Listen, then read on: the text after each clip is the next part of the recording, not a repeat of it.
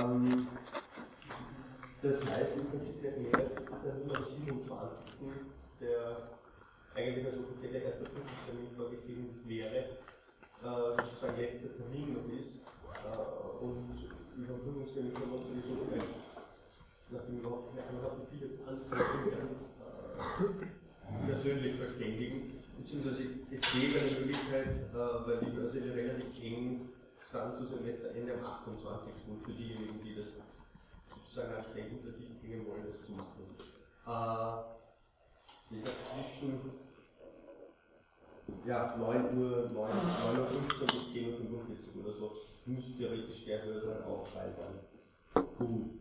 Äh, ja, ich werde rechtzeitig in Jänner einfach eine Liste aushängen am besten äh, und einfach alle anschreiben. Ich würde Sie einfach ein bitten,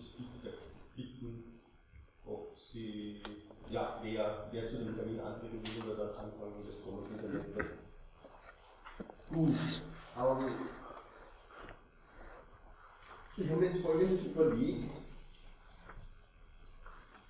Wenn Sie sich die Semesterprogramm anschauen, äh, da war mein erster Plan eigentlich der, dass wir wirklich Schritt für Schritt durch die Finanztotalität und Unendlichkeit durchgehen, möglichst auch mit vielen Möglichkeiten in den Text reinzuschauen. Ich mag davon alle wirklich stark abweichen. Ich würde aber ganz gern zumindest ja, sagen wir mal, die letzte Sitzung auf jeden Fall am 27. das geht schon die vorletzte am 24. doch dazu verwenden, dass wir ein bisschen klarer herausarbeiten, weil sie das so zwischendurch relativ schwer einsetzen. Man versucht zwar, aber es ist relativ schwierig, das auch als Träumer äh, zu behandeln, genauer herauszuarbeiten, was jetzt die Position für die Rezeption oder für die Kritik anderer moralphilosophischer Positionen bedeutet. Ähm, das ist ja nicht unbedingt vom Studienplan zumindest her als äh, Levinas-Vorlesung gesehen, sondern als, als äh, Vorlesung zu Ethik und Moralphilosophie. Deswegen denke ich, wir sollten das vielleicht ein bisschen akzentuieren. Äh, das heißt, würde zumindest die, letzten, die letzte Einheit und vielleicht die halbe am 24. Jänner dafür verwenden, dass wir ein bisschen auch noch in den Stunden rekapitulieren, wie schaut Moralbegründung, wie schauen klassische Ethikkonzeptionen aus. Ähm, das kann nur ja, ein relativ schneller Durchgang sein, aber gerade im Hinblick darauf, was Sie jetzt aus der Perspektive von Levinas damit anfangen, anfangen lässt. Es gibt seit kurzer Zeit einen Text von Levinas über Kant, der praktischen Vernunft, der ist vor kurzem übersetzt worden ist. Den wir äh, in dem Zusammenhang uns anschauen. Äh, über die antike Ethik gibt es ja bei Levinas relativ viel. Ähm, Utilitarismus oder zum Kontraktualismus, insbesondere bei Hobbes, finden Sie andauernd eigentlich, aber es ist überhaupt nicht systematisiert. Ja? Äh, und ich denke, wir sollten uns das wirklich ein bisschen genauer ansehen, ja? damit Sie übergreifend für die Frage der Ethikbegründung äh, ein bisschen mehr aus der Vorlesung mitnehmen können, als nur Levinas äh, Postulat, könnte man fast sagen, einer Ethik als erste Philosophie. Ethik als erste Philosophie, das, das ist vom Titel her relativ klar. Ähm, damit will Levinas eigentlich nur andeuten, dass die Ethik im traditionellen Kanon der philosophischen Disziplinen eigentlich nicht. Ja, die kommt dort nicht vor. Ja. Und das ist das, worauf, worauf Levinas eigentlich hin will, dass man die, die philosophischen Disziplinen wie sie klassisch kanonisiert worden sind, eigentlich sozusagen zurückbefragen müsste auf eine ethische Grundlage. Sie haben gesehen, was das hinsichtlich der Ontologie zum Beispiel besagt. Da ist er ja ganz, ganz dezidiert und vehement in seiner Kritik an der Ontologie, sei die jetzt exemplifiziert durch seine Kritik an Heidegger, aber es ist keineswegs nur Heidegger. Also quasi in Totalität und Unendlichkeit wird sie dann jetzt am Anfang mit Parmenides zum Beispiel mit dem Begriff des einen ähm, der die abendländische Philosophie bis Hegel, bis zur Figur ähm, des absoluten Begriffs und so weiter eigentlich durchzieht. Ja. Werden Sie sehen, okay, was er da mit Ontologie kritisch avisiert, ist, ist eine ganze sozusagen tragende Achse abendländischen Denkens. Das, das sozusagen nur zur Klärung des Titels noch einmal. Gut, ähm, um das ein bisschen klarer zu machen, ja, denken ist es ganz sinnvoll, wenn man klassische Referenzen ein bisschen zurückgreifen und uns ansehen, was Levinas aus denen macht. Also wir haben bei Levinas einfach keine Diskussion des kategorischen Imperativs. Ja. Das, das, das einfach in dem Sinne Individualität und Unendlichkeit oder ein späteren Werk und in 99% aller anderen Artikel nicht vor, nicht mal sozusagen die Definition mit zitiert. Ja. Es, es, wird kaum einmal auch nur gestreift, was er, wenn er von antiker Ethik spricht, darunter versteht. Ja. Ähm, die einzige stärkste Referenzfigur ist, das wird jetzt auch bald geschlagen werden, ist äh, die Idee des Guten als jenseits des Seins, die er von Platon übernimmt. Aber Sie werden kaum eine Referenz beispielsweise auf Aristoteles finden, der in gewissem Sinne, wenn man so will, äh, als Begründer der Ethik gelten kann, zumindest eine spezifische Form der Ethik. Also der Ethik. Ähm, oder eben einer teleologischen Ethik, der Ausrichtung gute Leben. Okay, ähm, ich denke mir, dass das vor dem Hintergrund auch wichtig ist, dass man in Levinas jemanden lesen kann, der schon sehr früh versucht hat, diese sehr, sehr ähm, das nennen, diese sehr, sehr holzschnittartige Unterscheidung zwischen Pflichtethik, das heißt deontischer Ethik und Tugendethik oder teleologischer Ethik, aber auch einer utilitaristisch begründeten Ethik äh, einfach zu unterlaufen. Also nicht nur zu kritisieren, sondern auch zurückzufragen, sozusagen in einen Bereich der Erfahrung, der ethischen Erfahrung, in dem sich so eine, so eine abstrakte Fokussierung überhaupt als Problem stellt. Für Levinas äh, macht es überhaupt keinen Sinn, die Ethik sozusagen aufzuspalten. Das, das, ist ja auch genau das an der Formulierung wie der Ethik als Philosophie. Also dahinter will er zurückgehen und wenn man sich ansieht, was gegenwärtig in der Moralphilosophie getan wird, können auch bei Sie können in der Einleitung, die, die auf die Webpage gestellt hat, bei Frau Pauer-Stuhl recht gut nachlesen in einem Kapitel, was neuere Moralphilosophie sozusagen versucht, nämlich hinter diese sehr einseitigen Auffassungsweisen eines kantischen Rigorismus einerseits und einer, einer davon in dem Sinne abweichenden teleologischen Ethik, dass es der darum ginge, sozusagen die Kontexte stärker einzubeziehen, äh, inwiefern Levinas grundsätzlich schon unterlaufen wird. Deswegen erscheint mir sein Beitrag äh, zu dieser Diskussion sehr relevant, obwohl er in dem Bereich eigentlich überhaupt nicht nominell fällt. Das muss man auch dazu sagen. Also Levinas ist wenn man so will, in der kontinentalen, in der Kontinentalphilosophie, ja, der firmiert unter dem Register der Phänomenologie, vielleicht noch jüdischen Philosophie, ähm, sicher auch phänomenologische Ethik, wenn man so eine Spezialdisziplin überhaupt so ausformulieren mag, aber in den aktuellen Debatten zur Moralphilosophie kommt er gut nicht vor. Ja. Ähm, Gut, man kann sich dann mal überlegen, wieso das ist, aber dazu ist es vielleicht sinnvoller, dass wir uns mal einen grundsätzlichen Überblick über das Werk verschaffen.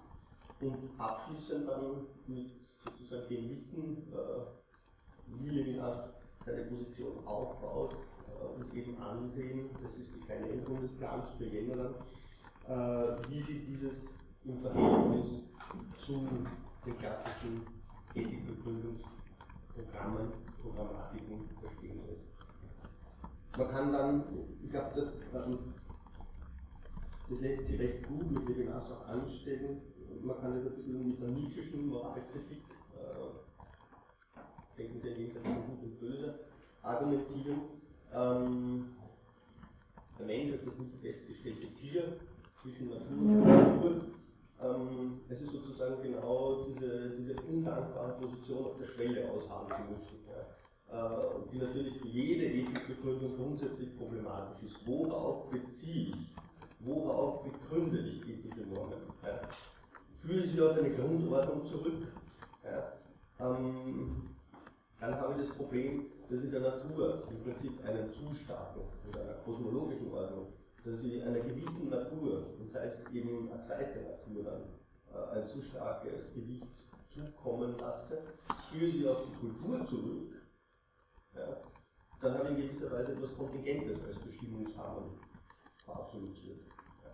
Und da spielt, nachdem ich gerade drüber gestoßen bin, mag ich mir das nicht vorenthalten, ähm, es ist genau diese, diese Dichotomie bzw. Diese, diese Dynamik der Dichotomisierung, nennen wir es einmal so. Ja. Es ist eine fix bestehende äh, Dichotomie zwischen Natur und Kultur. Das ist, das ist etwas, was sehr, sehr beweglich ist, was historisch beweglich ist, ähm, was in gewissem Sinne genauso beweglich ist wie diese scheinbare Grundunterscheidung zwischen Gut und Böse. Ja. Wenn Sie das mit Luhmann systemtheoretisch betrachten, dann könnte man ganz schlicht und einfach sagen, die Unterscheidung von Gut und Böse ist nicht selbst gut. Ja. Äh, das heißt, diese Unterscheidung ist kontingent, die ist historisch, diese Unterscheidung ist sozusagen grundsätzlich zu hinterfragen. Man kann sie nicht als Basis ja, einer moralphilosophischen Deduktion gewissermaßen voraussetzen. Und damit hat man die ganzen Probleme auf die Nische hingewiesen, also auf der Genealogie der Moral. Ja, das, ist, das ist der ganz, ganz entscheidende Punkt, auf den er hinausgeht. Man kann sie weder jenseits noch diesseits vorwerfen, sondern man muss diese, diese, diese sozusagen Zwitternatur, die ihm ausgebildet ist, dadurch, dass man auf der Schwelle existieren muss, aushalten. Ja, und, und, das ist genau, ja, natürlich für, für Disziplin, die Konstitution einer Disziplin, wie wir in der philosophischen Ethik grundsätzlich problematisch. Ähm, ein Punkt, auf den ich bis jetzt eigentlich noch gar nicht abgezielt habe, es wird im Buch immer wieder vorkommen, ist, dass Levinas versucht, Ethik als erste Philosophie zu begründen, ganz, ganz stark von etwas ausgeht oder ausdenkt, das in, in anderen Zusammenhängen ähm, nicht so sehr im Vordergrund steht. Ja. Sie können sich anschauen, welche Beispiele in, in moralphilosophischen Traktaten und Diskursen verwendet werden. Levinas Buch ist ganz, ganz eindeutig ein Diskurs über die Gewalt. Ja. Ähm, da geht es darum, wie, wie der Gewalt zu antworten ist. Ja. Da geht es darum, der Gewalt zu antworten ist unter der Voraussetzung, hm, dass diese Antwort nicht selbst gewaltsam sein sollte. Ja. Das ist aber gleichzeitig das große Problem. Später wird er aber sehr, sehr, sehr, sehr schöne Argumentationsfigur ans Ende äh, von Jenseits des Seins stellen, wo es so ungefähr heißt, also frei zitiert, das wahre Problem für uns andere Abendländer oder Europäer besteht nicht so sehr darin, uns den Bösen zu verweigern, weil das würde sozusagen heißen, in der Widerstandsverweigerung dagegen zu verkümmern, sondern auf das Böse zu antworten, ohne die damit verbundene Gewalt sozusagen zu institutionalisieren. Ja. Das heißt, Levinas Ethik ist überhaupt nicht sozusagen eine, die sich, die sich von der Gewalt irgendwie hinterrücks einfach distanzieren würde. Ja, Levinas sieht, dass in, in jeder Antwort auch Gewalt impliziert ist. Ja, und dass es vielleicht sogar, obwohl er dazu relativ selten Stellung bezieht, Antworten gibt, die Gewalt notwendigerweise implizieren müssen. Ja. Also denken Sie an die ganze Problematik des gerechten Krieges, die Levinas so als Diskussion nicht führen würde. Ja. Es ist, glaube ich, nur ganz, ganz entscheidend, sich klar zu machen, das ist sozusagen nicht unbedingt eine, eine sehr friedfertige Philosophie. Ja. Diese, diese Philosophie ist aus einem gewissen Verständnis, aus einer ich würde das an philosophischen Erblast der Erfahrung des Krieges geboren. Wir werden, wir werden das gleich beim Vorwort sehen. Ja. Ähm, dort wird der Krieg ganz, ganz zentral in den Vordergrund gerückt. Aber Levinas wäre jemand, der sagen würde, ja, wir haben diese Erfahrung, wir müssen diese Erfahrung präsent halten, wir haben diese Erfahrung zu durchdenken, aber das heißt nicht, dass sozusagen man könnte jetzt mal sagen, die Utopie des Friedens oder der Friede etwas wäre, was nicht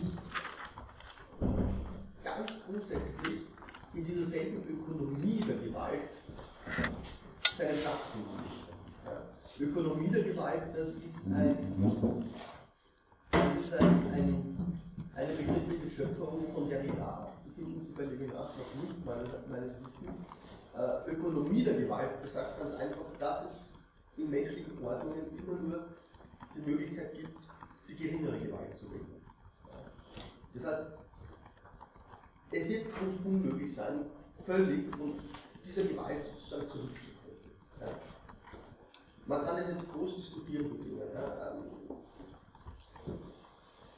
Gewalt als philosophisches Problem ist, ist dieser Thema, das Sie zum Beispiel dort wiederfinden, äh, wo natürlich die Gewaltlosigkeit ja, als, als geschichtliche Möglichkeit eines Umgangs mit Gewalt diskutiert wird. Und das ganze Problem kreist darum, wie in dem Zitat von Levinas, das ich Ihnen anfangs gegeben habe, weder in der Widerstandsverweigerung gegen das Böse zu verkümmern, noch die Gewalt meiner Antwort zu institutionalisieren und zu perpetuieren. Das ist sozusagen dieser diabolische, viziöse Zirkel. Ja? Gewalt und Gegengewalt. Ja? Der Kant, der Grenzgott der Moral und der Grenzgott der Gewalt. Also Kant hat sehr, sehr deutlich beispielsweise gesehen, dass das nicht ganz einseitige Figuren sind. Er hat diese Ambivalenz ganz, ganz klar gesehen. Vor allem in seiner Philosophie, in der Pragmatik, in der Geschichtsphilosophie. Ähm, die Frage ist nur, hat man sich das einmal vergegenwärtigt? Hat man sozusagen diesen, diesen Zirkel, in dem uns die Gewalt verstrickt, als Zirkel begriffen? Was bedeutet das für die Antworten, die man darauf geben kann? Ja, und das ist genau die Situation von Levinas. Ja. Levinas würde sagen, ähm, erinnern Sie sich, ich habe es am Anfang schon vorgelesen, wir werden es gleich machen. Wir hätten uns die Moral zum Namen. Ja. Äh, die Moral nämlich als eine, die sich von der Gewalt nicht freimachen kann. Ja. Und ich glaube, das ist ein ganz, ganz entscheidender Punkt, den man immer im Auge behalten muss. Levinas ist ein Denker, der denkt zwar einerseits vom Guten jenseits des Seins her, das heißt, das Gute wäre etwas, was jenseits der Ordnungen, in denen wir denken, sozusagen antizipiert, avisiert, angedacht wird, aber gleichzeitig ist es für Levinas etwas, das sich als solches nie realisieren lässt. Ja. Gleichzeitig ist für Levinas die Voraussetzung, dass wir nicht einfach vom Guten ausgehen können, sondern in einer sehr, sehr in einer gewissermaßen negativistischen Welt von, von Erfahrungen von Gerechten, von Erfahrungen des Ungerechten, von Erfahrungen des Bösen ausgehen müssen. Ja. Also das, was man negativistische Sozialphilosophie nennen kann, nicht von sozusagen dem, dem dialektischen, das ist in dem Fall ja kein von diesem dialektischen Frohgespenst einer allgemeinen Versöhnbarkeit ausgeht. Ja. Das heißt, Geschichte wäre für Levinas beispielsweise nicht im Zeichen einer möglichen Versöhnbarkeit zu denken, zunächst mal, sondern im Zeichen der Trauer. Ja. Diese, diese Unaufhebbarkeit von Negativität in der Erfahrung, vor allem in der geschichtlichen Erfahrung, muss für Levinas der Ausgangspunkt bleiben. Was sich darin erschließen lässt, wären sozusagen Spielräume einer geringeren Gewalt und Gewaltsamkeit. Und denen denkt er nach. Ja. Also man kann dann sehr gut die Frage stellen, das ist natürlich in, in, in, in den Arbeiten zu Levinas ganz, ganz klar dokumentiert, ähm, ist auf den Angriff zu antworten. Ja? Antwort als Verantwortung kann die gewaltlos sein. Ja? Wie ist das zu denken? Na, ich wollte nur fragen, macht wäre ein Unterschied zwischen dem Subjekt und dem Allgemeinen, dass es dieses Gefühl hat, es geht um das Allgemeine. Wie definiert der Gewalt, äh, wie definiert der das Gute, das alles so allgemeine Plätze und der Frage ist, glaubt er, dass das Individuum so etwas verwirklichen kann, punktuell? Oder weil, weil Sie gesagt haben, sagt, das Gute kann nie äh, eigentlich verwirklicht werden. Es gibt für den Last nicht das Gute in dem Sinne. Es gibt das Gute jenseits des Seins. Ja? Das Gute jenseits des Seins besagt, dass es sozusagen nicht in die Ordnung der zu verwirklichenden Wesen fällt. Ja? Das heißt, die ganze Verantwortung, deswegen liebt der Dostoevsky so sehr, mhm. ich bin verantwortlich für alle anderen, vor allen anderen und noch viel mehr. Ja? Es hängt alles am Subjekt bei.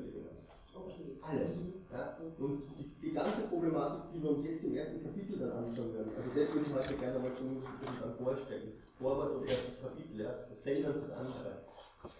Das Subjekt ist sozusagen genau in dieser Problematik aufgerufen, ja, verantwortlich zu sein, wo es sich als singuläres, als singuläres Subjekt, ja, sozusagen angesichts der Totalität erfährt. Die Totalität, das ist genau dasselbe. Ja? Das ist sozusagen, es ist auch der Krieg, ja? das sind Synonyme in der Das ist einfach diese Seinsordnung Wesensordnung und Verstehensordnung, die voraussetzt, dass sich alles Einzelne als ein, eines allgemeinen Verstehen lässt.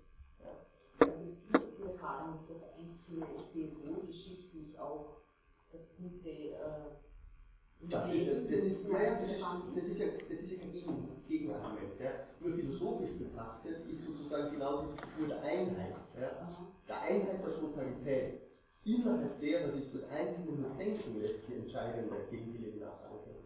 Ja? Das heißt überhaupt nicht, dass das Einzelne sozusagen äh, weltgeschichtlich, auch die Frage stellen. Bei Hegel funktioniert das beispielsweise nicht. Ja? Das ist halt an der Weltgeist Fähre oder es ist ein List der Vernunft. Ja? Natürlich gibt es natürlich Einzelne, die sozusagen die Geschichte auch verändert haben. Das würde Levinas nicht in Frage stellen. Es gibt, ehrlich gesagt, in dem Kontext des Holocaust, es gibt die Gerechten. Ja? Äh, es gibt diese und jene. Ja? Aber was das große Problem ist, dass dennoch beispielsweise die Geschichte, in der das Urteil über die Individuen gefällt wird, sozusagen ähm, eine anonyme Geschichte bleibt und eine Geschichte der Überlebenden bleibt. Ja? Es ist nicht nur geschichtsteleologisch beispielsweise so, dass eben die Individualität oder genau die Singularität des Subjekts darin verloren geht, ja? sondern es ist die Ökonomie. Es sind alle diese Ordnungen, wie, wie er sie ausbuchstabiert, in denen das Individuum qua Individuum, das heißt in seiner Singularität, untergeht. Ja? Natürlich gibt es die Möglichkeit, sozusagen sich dagegen zu stellen. Das würde Levinas dann in Frage stellen. Das ist die Verantwortung. Na klar, ja. Wobei, wieder, Verantwortung im klassischen Sinne, das Novum Didonai zum Beispiel, bedeutet, dass ich in meinen Antwort geben mich immer schon zugleich im Rahmen einer allgemeinen Ordnung artikuliere. Und für die Finanz wäre da schon wieder das Riesenproblem, indem ich das tue, sozusagen verkörpere ich die Totalität dieser Allgemeinheit, die Totalität dieser Vernunft. Ja. Levinas sagt einmal ganz klipp und klar, hier Totalität und Realität, die Vernunft gibt es nicht im Plural, Punkt. Ja. Äh, und damit ist ein enormes Gewaltpotenzial dieser Vernunft einfach sanktioniert. Dagegen denkt er an. Dagegen denkt er an. Weil mir ist schon klar, dass äh, Levinas vielleicht ein bisschen früher geschrieben hat, als wir jetzt denken auch. Ja. Ich es gibt inzwischen andere Vernunftkonzeptionen.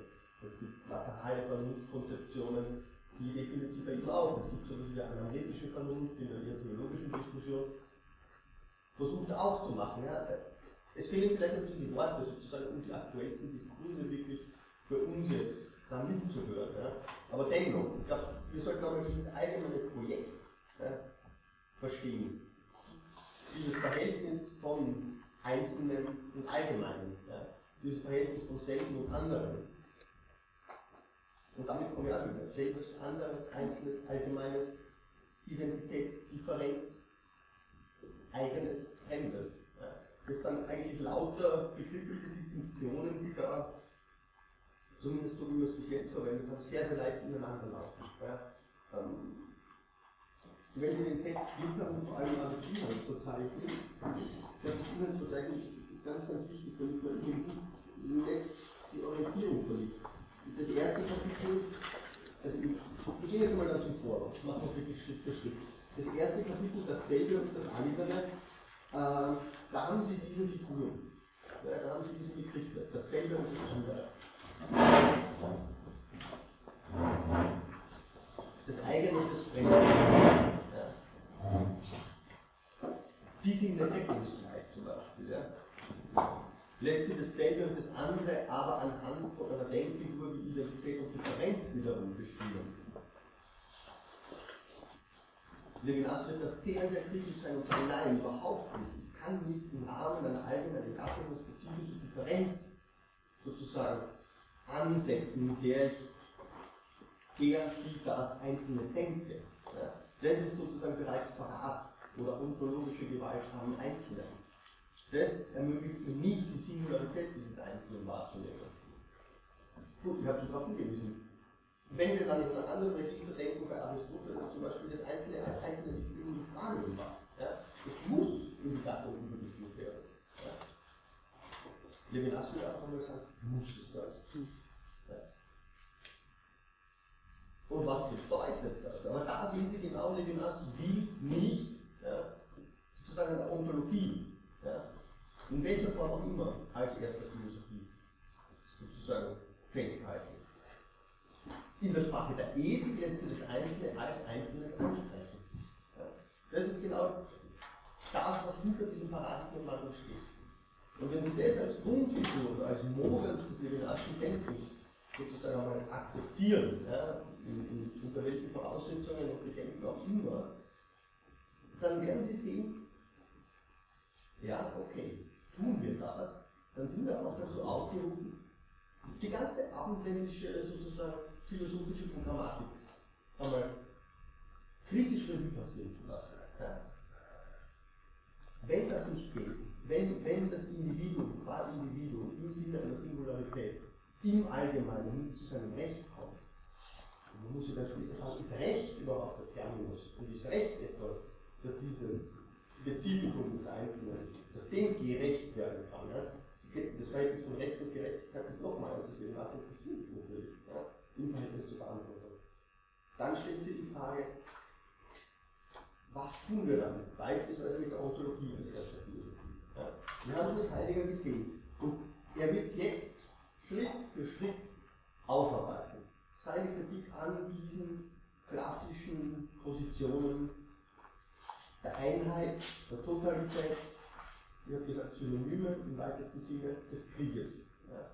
Das ist genau auch die Aufgabe, deswegen haben wir jetzt ein bisschen länger auch freitätig zu entwickeln versucht, hier im Vorwort ganz, ganz, ganz eng, ganz, ganz dicht artikuliert. Aber ich wollte Ihnen eigentlich was ich vor zehn Minuten, glaube ich, äh, als ich gesagt habe, wo vielleicht das jetzt ganz kurz nochmal eine Wiederholung für die, die später gekommen sind, ich habe kleine Tarnänderungen für den Jänner vor. Also erstens nicht nur am 27. die Stunde und jetzt aus, ausfallen mussten, leider aufgrund meiner krankheitsbedingten Abwesenheit nachholen. Das ist der 27. ganz normal ähm, sozusagen noch Vorlesungsdoppeltermin. Und falls jemand Prüfung machen möchte, am 28. schickt er mehrere Entschuldigung. Ähm, und ich möchte zumindest in der letzten Sitzung am 27. noch ganz dezidiert einige ethische Grundpositionen mit Levinas vergleichen. Das heißt, wir werden uns einfach dann den kategorischen Imperativ anschauen zum Beispiel und werden uns anschauen, ja, was lässt sich jetzt aus Levinas Perspektive damit machen? Wo setzt Levinas Kritik ein? Wie lässt sich das Ganze transformieren? Lässt es sich transformieren? Ja?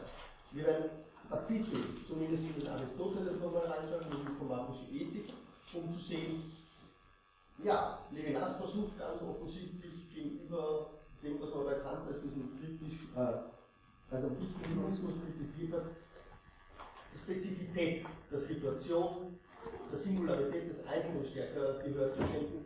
Wie lässt sie das, oder lässt sie das in einen aristotelischen Zusammenhang einordnen? Lässt sie das in diese Idee eines, eines guten Lebens mit anderen indirekten Institutionen, wie Likör beispielsweise von Aristoteles her weiterentwickelt hat, einordnen? Oder was genau, was ist sozusagen der archimedische Punkt, in dem Levinas herausgearbeitet hat, und hält er ja, in einer Konfrontation mit diesen Theoreme. Einfach um ein bisschen äh, Ihnen noch oder um Ihnen einfach mehr Material sozusagen moralphilosophischer Reflexion an die Hand zu geben, als das vielleicht in einem immanenten, rein immanenten Durchgang durch Totalität und Unendlichkeit ganz deutlich hier unten war. Okay, ich wollte Ihnen das Zitat vorlesen. Ich habe gesagt, kurzer Verweis auf Nietzsche, der Mensch versucht festes Philosophie, der Bildeffekt der Moral, ähm, diesseits, jenseits, die Notwendigkeit aus der Schwelle auszuharren, die uns einfach dazu, dazu anhält, ähm, in diese Reflexion wieder und wieder einzutauchen. Das nicht zu tun, hieße genau der Gewalt schon stattzugeben, nämlich in einer Form, die, die gewisserweise exzessiv wäre. Ja. Das ist ein Zitat aus Giorgio Agamben's Seminar Die Sprache und der Tod. Ähm, wo es unter anderem um die Grundlosigkeit von Menschen geht. Ja, ähm, und die Grundlosigkeit menschlicher Praxis ist natürlich eine, wir werden mit dem äh, darauf kommen. Levinas versucht ja viel, viel stärker, wenn man das, wie man es mit, Kant formulieren könnte, den Triebfehler des Menschlichen sozusagen äh, Bedeutung zu verleihen. Das, was er das Genießen nennt, das, was er die Befriedigung nennt, das, was er das Bedürfen nennt, im Gegensatz zum Begehren. Das Begehren wäre das Begehren des ganz anderen, wir werden es gleich sehen. Das Bedürfen wäre sozusagen das Bedürfen nach sinnlicher Erfüllung. Ja. Und Levinas versucht viel, viel stärker. Sie haben das in der Kritik an Heidegger schon gesehen. Heidegger, wo das Dasein im Prinzip keinen Leib hat, wie, eine Legion von Kritikern und Gutachtern festgehalten hat, diese leibliche Struktur viel, viel stärker in den Vordergrund zu rücken. Und man kann natürlich sagen, bei Kant ist das auch nicht in adäquater Weise geschehen. Vielleicht geschieht es bei niemandem in adäquater Weise, weil man eben die Leiblichkeit per se nicht rein theoretisch fassen kann. Gut, aber was bedeutet sozusagen die Leiblichkeit in Praxis für einen theoretischen Zugang, der sich der Frage der Ethik stellt? Also die Ethik. Schreibt, die Widernatürlichkeit menschlicher Gewalt, die nicht an den Naturgewalten gemessen werden kann, ist eine historische Hervorbringung des Menschen. Als solche ist sie Teil der Konzeption des Verhältnisses von Natur und Kultur, Lebewesen und Logos, auf dem der Mensch seine Menschlichkeit bekundet. Grund der Gewalt ist die Gewalt des Gründers. Okay. Ähm, Lassen wir nochmal ganz kurz die, diese, diesen Zusammenhang von, von Levinas Denken mit der Gewaltfrage sozusagen Revue passieren, den ich vorher angesprochen habe. Ähm, Levinas Ethik ist mit Gewalt. Ja? Also man sollte gerne den Stachel ziehen. Ja? Die artikuliert sich wirklich aus dieser ganz, ganz entscheidenden Frage. Ja? Wie ist mit der Gewalt die, und das ist natürlich sozusagen der kritische Fall, der Präzedenzfall dieser, dieser Ethik, der ich ausgesetzt bin. Ja. Zunächst einmal scheint es überhaupt kein Thema zu sein für den Arzt. Es ist der Anspruch des anderen, den ich beantworten muss. Das ist der nackte, der leidende andere, die Witwe, der Weise, der Fremde, der Nachbar, ja, all diese biblischen Motive, die da wieder auftauchen. Ähm, aber es gibt auch die Gewalt, die mir angetan wird. Und das ist dann später in dem Buch sozusagen wirklich der kritische Fall. Ja. Später würde ich sogar sagen, ich bin verantwortlich für meinen Verfolger. Ja. Das heißt, was heißt das? Ja. Was, was kann das heißen? Dass ich mir meinem Verfolger eigentlich nur ergeben kann? Das ist genau die eine Option, die er ausschließt. Erinnert sich an das Zitat, ohne in der Widerstandsverweigerung gegen, den Bösen, gegen das Böse zu verkümmern. Ja. Also ich finde das äh, zum Beispiel eine sehr, sehr schöne Artikulation dieses Dilemmas finden Sie bei Judith Butler. Äh, in prekäres, prekäres Life, ist das falsch? Ähm. Ähm, gefährliches Leben, genau. Äh, dort gibt es äh, einen, ich weiß nicht genau, welcher Abschnitt das ist, aber dort versucht sie genau das gleiche Dilemma zu artikulieren. Also sagt, Grundsätzlich haben wir zwei Weisen, wie wir damit umgehen, dass wir der Gewalt ausgesetzt sind. Ja. Eines besteht darin, sozusagen anästhetisch zu werden, sich zurückzuziehen, die reine Immanenz zu verkümmern, ja, unter den Schlägen eben apathisch zu werden. Ja. Diese Gewalt nicht mal mehr zu spüren. Die andere besteht darin, zurückzuschlagen. Ja, das Tolle ist, sie artikuliert das dort im Zusammenhang mit dem Kämpfen des Feminismus. Okay, gut. Äh, was auch immer man jetzt, ist nicht unser Thema, ist ganz, ganz spannend. Und sie sagt, eigentlich müsste man noch einen dritten Weg finden. Ja. Dieser dritte Weg ist aber natürlich ein extrem schmaler Grad. Ja. Ähm, wie lässt sich dieser dritte Weg artikulieren? Und ich glaube, das ist eine sehr, sehr gute Darstellung dessen, was wir Nacht natürlich ja. Weder zu verkümmern, noch diese Gewalt zu institutionalisieren. Was bleibt? Okay, wir werden eine unmittelbare Antwort darauf geben. Ich glaube, das, das, ist völlig äh, illusorisch, das anzunehmen. Ich kann noch keine Antwort darauf geben. Ne? Aber ich glaube, es gilt mal ganz grundsätzlich zu verstehen, dass das der Zirkel ist, in dem Levinas denkt. Ja? Dass das der Zirkel ist, vor dessen Hintergrund Levinas ganz spezifische Potenziale einer philosophischen Tradition sozusagen äh, geben will, die weitestgehend dem Zirkel verfallen ist, die aber natürlich auch andererseits wieder, sagen wir mal, Wege aufgerissen hat. Ja? Also er würde sagen, eben, das Gute jenseits des Seins bei Platon wäre ein solcher Weg. Ja? Ein anderer Weg wäre die Idee des Unendlichen bei Descartes. Ja? Man könnte sich da fragen, ob beispielsweise, ich habe von Marion darauf hingewiesen, ähm, die Via Eminentia, der dritte Weg, äh, in der mystischen Theologie sowas wäre. Also das heißt eigentlich die Liebe. Lauter sozusagen philosophische Randtheoreme, die sich Levinas ansehen möchte, ansehen wird. Aber wichtig ist mal, und deswegen nachher dann sofort in das Vorwort rein, die Einsicht in die Struktur von Realität und Totalität als Krieg. Als eine Struktur, die sozusagen strukturell prädeterminiert, dass die Antworten, die wir darauf geben können, nur zwei Gesichter haben. Einerseits das Spiel mitzuspielen oder andererseits das Spiel auszufallen. Ja. Zu verkümmern oder es zu institutionalisieren in einem gewissen Alter. Sofort, der Kollege hat schon eine Musik. Betreffend des, dritten Wegs, ähm, das ist wieder gehandelt, ähm, dass Parodieren äh, gewisser Formfunktionen eines, eines Systems als sogenannter dritter Weg. Da ist immer die Frage, wie weit man das sich hat, wie weit das funktioniert. Ne? Aber die Parodie oder wenn es sozusagen wird doch oft in diesem gehandelt. Ne? Dass man zwar mitspielt, aber mm, mit einer, solch, mit einer solchen Distanz und mit einem, mit einem, einfach mit einem anderen Blickwinkel, der ähm, jetzt vielleicht keine extreme Wirkungen zeitigt äh, im ersten Moment, aber sozusagen unterminieren soll. Also ich weiß nicht, wenn Sie von Parodie sprechen, denke ich in erster Linie mal, das ist ein bisschen verschoben, aber ich denke an Worte zum Beispiel an die Ironiker. Ja? Ähm, ich weiß nicht, ob Sie das im Hinterkopf haben. Das Nein. Okay. Ähm, ja, Parodie, Ironie ähm, werden in dem Sinne auf einer ähnlichen Ebene an, angelegt. Ja? Also, Levinas verwendet die Gedanken, weil er eben sagen würde, Nein, ich kann ich nicht sagen, würde nicht. Ich weiß nicht, was er dazu sagen würde. Ähm,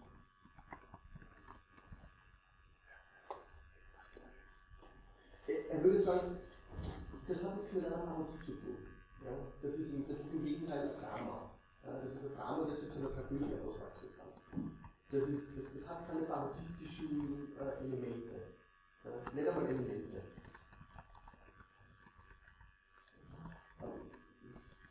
Ich glaube nicht, dass man von seiner Position her, das ist vielleicht anmaßend, aber dass man von seiner Position her so argumentieren kann. Ja ich wollte nur sagen, gibt es kein Solo-Erzeugung. Ich finde einfach, wenn man mit Fragen und Plätzen diskutiert, ist es so undifferenziert, weil wenn ich sage, entweder das Gute oder das Böse, das Leben spielt sich ja total dazwischen ab. Und die Diskussion wird dann einfach so, der weil letztlich schon Vater auch, äh, das ist ein gutes Beispiel. Es war, ist immer ein Solo-Erzeugung. Es gibt nur außerhalb oder zurückschlagen Fakten, ist das jetzt zum Beispiel das Gute, ich sage jetzt mal, institutionalisiert in Bezug auf die Frauen. Das Gefühl, das jetzt die Kirche einfach das Schützen, also das ist ja auch ein Weg, dass man sagt, okay, es ist ein Faktum, dass man Police institutionalisieren kann oder auch die Rechtsverhältnisse in Bezug auf Gewalt einfach differenziert. Es ist ein Unterschied, wenn ich sehe, ich will spontan etwas schützen, weil es gefährdet ist, ein Kind oder was auch immer, oder ich wehre mich und ich übe Gewalt aus wirklich aus niedrigen Beweggründen, wenn ich bereichern will oder was auch immer, das das ist nicht das Problem für den Mann. Ja, aber das ist das Leben, oder? Das Leben ist nicht diese Argumente, als was das Gute oder was das Böse, müssen eigentlich beiden haben. Die Diskussion ist ja, ich muss ja in diesen Differenzierungen arbeiten und dort dann das, das Leben herausfinden. Dazu? Also ich habe das gehabt, wenn ich Sie vielleicht kurz noch mal fragen, ich habe das gleich gehört, ähm, der, es spielt sich total dazwischen ab. Aber das ist ja genauso eine Totalität. So kann man nicht sprechen, das geht nicht. Ne? Man kann nicht sagen, äh, man kann nicht sagen, das Gute und das Böse, das gibt es nicht. Weil faktisch gibt es es, weil es es in den Menschen gibt. Es gibt die Vorstellung in den Menschen und die ist so stark, dass es das gibt. Das ist meine Annahme. Wenn man sagt totalitär, das ist, das, das ist total dazwischen, dann würde man sozusagen alles aushebeln, was auch nur irgendwie versucht, ähm, Punkte der zeitweiligen Struktur und ähm, Argumentation aufzubrechen. Das ist dann unmöglich, eigentlich jegliche abzusprechen. Das ist möglich, aber scheint nicht unbedingt das zu sein, was Levinas machen will. Auch dazu gehört? Ja, außerdem es gibt das Böse. Konzentrationslager sind böse zum Beispiel. Also es gibt einfach auch das, das, das ganz Böse, würde ich sagen. Also, wenn, und, ja, und auch die Bitte können wir dann vielleicht in den Text. Ja, ja, das machen wir. Das wird vielleicht nicht konkreter dadurch, ja. Ähm, aber ich würde mal sagen, was ich jetzt skizzieren wollte, ist sozusagen der Kampf gegen, wenn man so will, philosophische Eckpfeiler, spezifischer, einer spezifischen Tradition, den Levinas führt. Ja. Also Levinas würde ja sagen, wenn man dann Levinas anwendet, ja, was relativ schwierig ist, aber was geht, klar. Ja. Ähm, der Mensch ist das Wesen dazwischen, ja, so ungefähr. Klar, es, es liegt dazwischen. Nur die Systemlogik, die schert sich eigentlich dazwischen. Könnte man ganz, ganz, ganz pauschal mit Levinas sagen. Dort, wo die Ausnahme die Regel bestätigt, dort wird im Rahmen dieser totalisierenden Ordnung sozusagen das Kalkül durchgeführt. Also, ja, das Individuum und die Geschichte. Ja, oder das Individuum und die Ordnung. Das ist eine ganz, ganz konkrete Konstellation für irgendwas. Und die muss aber im Lichte dieser sozusagen Figuren der Totalisierung gedacht werden können. Ansonsten es für mich ein philosophisches Unternehmen. Ja. Klar, ich kann noch meine Spielräume erschließen. Ja. Klar, kann ich alles machen. Aber das ist sozusagen eine faktische Frage. Ja. Das ist nicht eine Frage nach den Prinzipien der philosophischen Systematik, die dahinter steckt. Ja. Die will Levinas schon mal entziffern.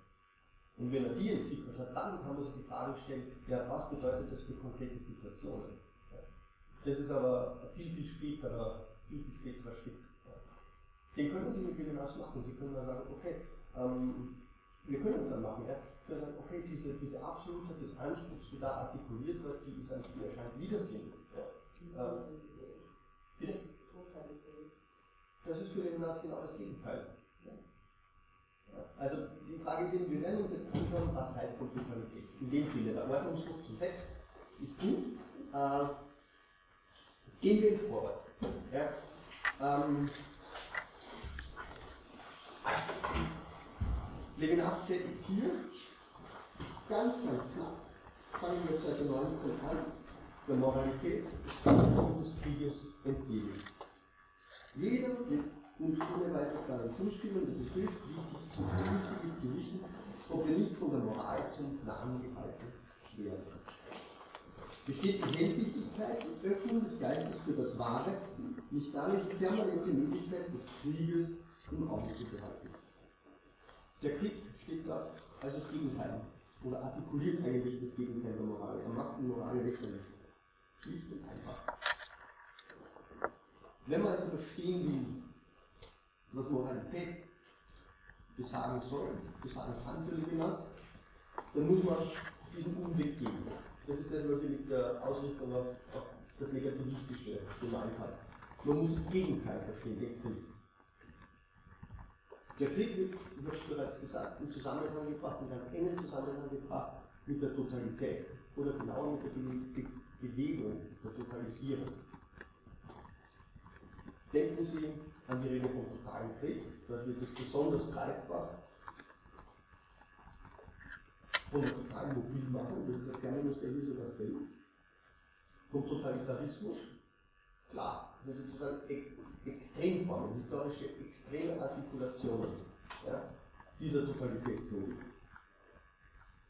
Aber entscheidend ist sozusagen das strukturelle Moment. Ja, dort, wo Totalität auftritt, besagt es nichts anderes, als dass nichts dieser Ordnung entgeht.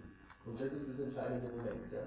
Das ist das entscheidende Moment, das Levinas sozusagen in der philosophischen Tradition genauso am Werk sieht. Also der Krieg ist sozusagen nicht nur Exemplifizierung der Totalität, so argumentiert Levinas dann weiter im Vorwort, er verkörpert sie, er verwirklicht sie.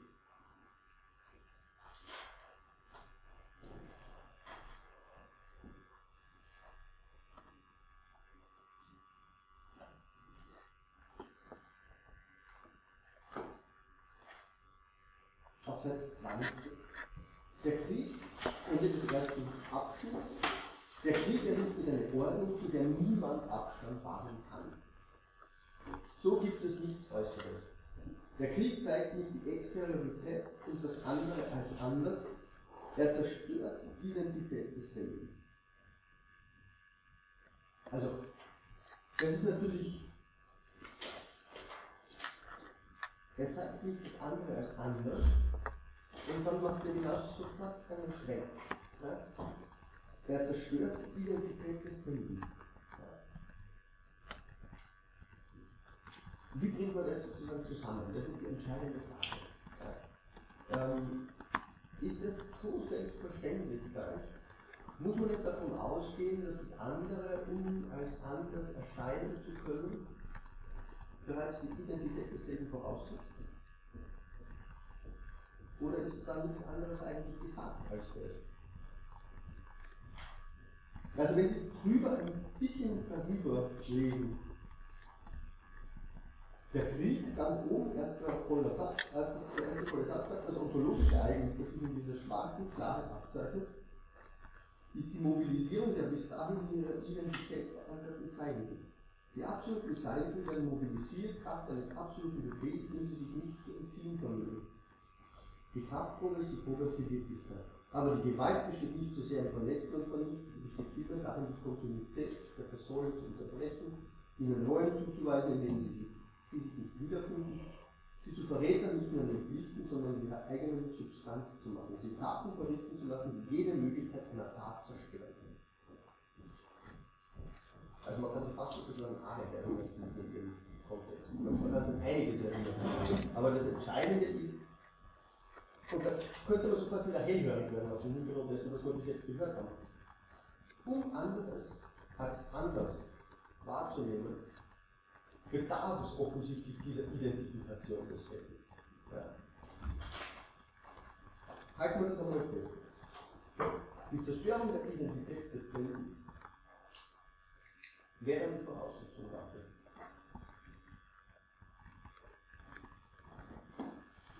Moralität würde Levinas jetzt als folgende Situation fassen. Jene Ordnung, in der die Exteriorität, das heißt das andere, erscheinen kann in der der andere als anderer wahrgenommen, angesprochen, gewahrt werden kann. Man könnte sagen, das Reich des Moralischen zu betreten heißt, in eine Situation zurückzugehen, jetzt zitiere ich auf Seite 25, so ungefähr die 15. Zeile, da steht Situation, in eine Situation zurückzugehen, in der die Totalität zerbricht während diese Situation die Totalität selbst bestimmt.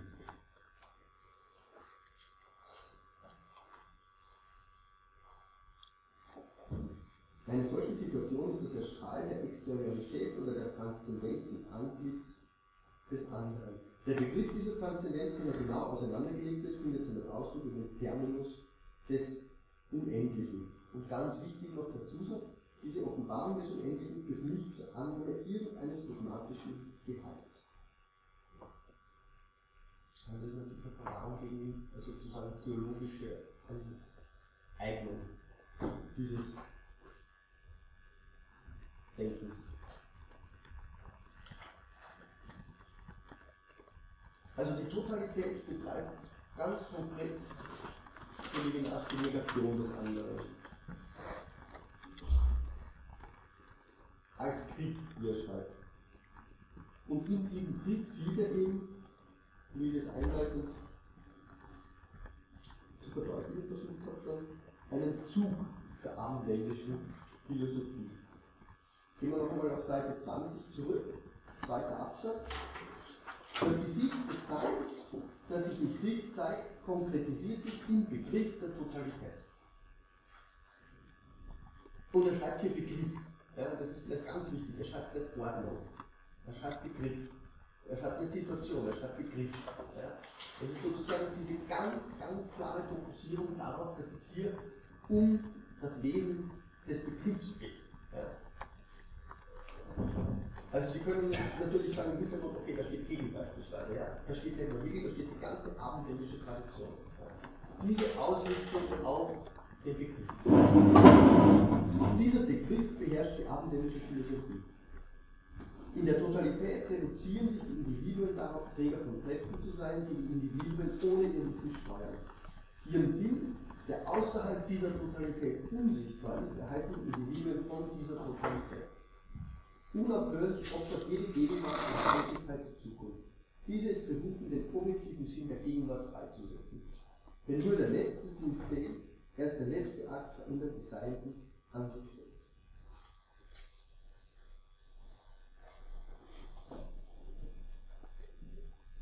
Gut, klar, das Ideal einer an Totalität orientierten Philosophie ist sicher das Erlangen des absoluten.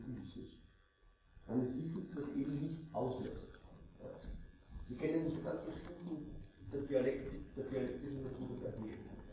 Levinas diskutiert eigentlich nicht mehr als die Dialektik der sinnlichen Ja. Also die Notwendigkeit, über diese hinauszugehen, weil sie eben als ein Dienstag, das hier dann auch durchgeht, ähm, letztlich, ich finde, der Husserls Formulierung immer sehr schön, ein bloßes Diestar immer mit einem hierarchischen Künstler bleibt und keine sozusagen objektiven Zusammenhänge berichten kann. Er verwendet, um diesen notwendigen Zusammenhang dieser Einarbeitung, dieser begrifflichen Durchdringung des Singulären zu kennzeichnen, den Titel Ontologie. Ontologie besagt, wir haben es gesagt, das Verstehen der Seiten als Sein, als Einheit. Ich bringe mal vor, auf Seite 50, wo eine sehr schöne Definition dafür gibt, ganz in der Mitte. Das Sein ist das Licht, in dem die Seiten verständlich werden. Der Theorie als verstehendes Sein kommt der allgemeine Titel der Ontologie zu. Die Ontologie bringt das andere auf dasselbe zurück. Sie fördert die Freiheit. Die Freiheit ist die Identifikation desselben. Sie lässt sich nicht durch das andere entfremden. Also damit haben Sie schon ganz klare Definitionen eigentlich für das, was Levinas jetzt in der Ontologie unter Freiheit unter demselben verstehen. Akzentuieren wir dann müssen, was das andere, was die andere Seite des anderen damit besagt. Die kann offensichtlich nicht einfach in einer bloßen Entgegensetzung, in einer bloßen Gegenüberstellung gegen dasselbe gedacht werden. Da weiterführen wäre das Werk von Bernhard Weidenfeld zum Beispiel sehr, sehr spannend, weil der versucht, einfach verschiedene Formen der Alterität, der Andersheit zu unterscheiden. Wobei man sehr, sehr vorsichtig sein muss. Er, er, er hat sehr viel Inspiration von Levinas übernommen, aber gleichzeitig gibt es bei ihm so ein bisschen die Gefahr, dass er immer Andersheit und Fremdheit in einem nicht immer klar auszumachen im Zusammenhang. Ja. Also das, was er die Phänomenologie des Fremden nennt, muss man nicht notwendigerweise eins zu eins auf das andere anwenden. Können, lässt sich gar nicht. Ja. Ich habe es am Anfang nachgeschaut gesagt, das eigene und das Fremde, das wären diese Gegensätzlichkeiten, hingegen dasselbe und das andere. Eine ganz andere Distinktionsebene benennt. Ja. Es gibt Fremdes für das eigene, aber gibt es auch ein anderes im eigenen, klarerweise. Ja. Es gibt nicht, es gibt Fremdes im Selbst, Fremdes im Selben. Ja. Also diese Kategorien, die müssen wir sich mal ganz, ganz genau ansehen. Levinas ist viel, viel vorsichtiger. Ja.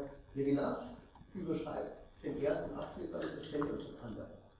Ihm geht es überhaupt nicht darum, dass es spezifische Grade der Fremdheit gäbe. Fremdes wäre nur sozusagen in Entgegensetzung zur Auskonstitution einer, Sphäre des eigenen denkbar. Dasselbe ist nicht äquivalent mit dem eigenen. Das muss man vielleicht bei Levinas ganz, ganz klar sagen. Ja. Dasselbe, das ist das, was sich in der Totalisierung herausarbeitet. Darin können Eigenheit und Fremdheit sozusagen Subkategorien vielleicht darstellen. Ja? Also für Levinas ist dasselbe und das andere sicher wenn man so will, die Metakategorie, metakategoriale Ebene. Sie, sie ist relevanter. In einer Aneignung der philosophischen Zusammenhänge und Hintergründe der Tradition in diesem, von diesem. Allerdings, der Fremde ist für ihn eine exemplarische Figur, in der die Andersheit des anderen greifbar wird. Es gibt also, es gibt Übergänge oder es gibt sozusagen Buchstellen. Also das Motiv des Fremden ist relevant, um die Erfahrung, das Anderswerden der Erfahrung und die Erfahrung des anderen darin artikulieren zu können. Der Fremde oder der Nächste, das ist dann also ein Übersetzungsproblem, das aus den Bibelübersetzungen sozusagen mitgenommen wurde. Wer, wer, ist, wer ist der Nächste? Die Frage des guten Favoriters. Wer, wer ist der andere? Ja. Das ist die Frage, an der, an der Levinas natürlich dann abarbeiten wird müssen.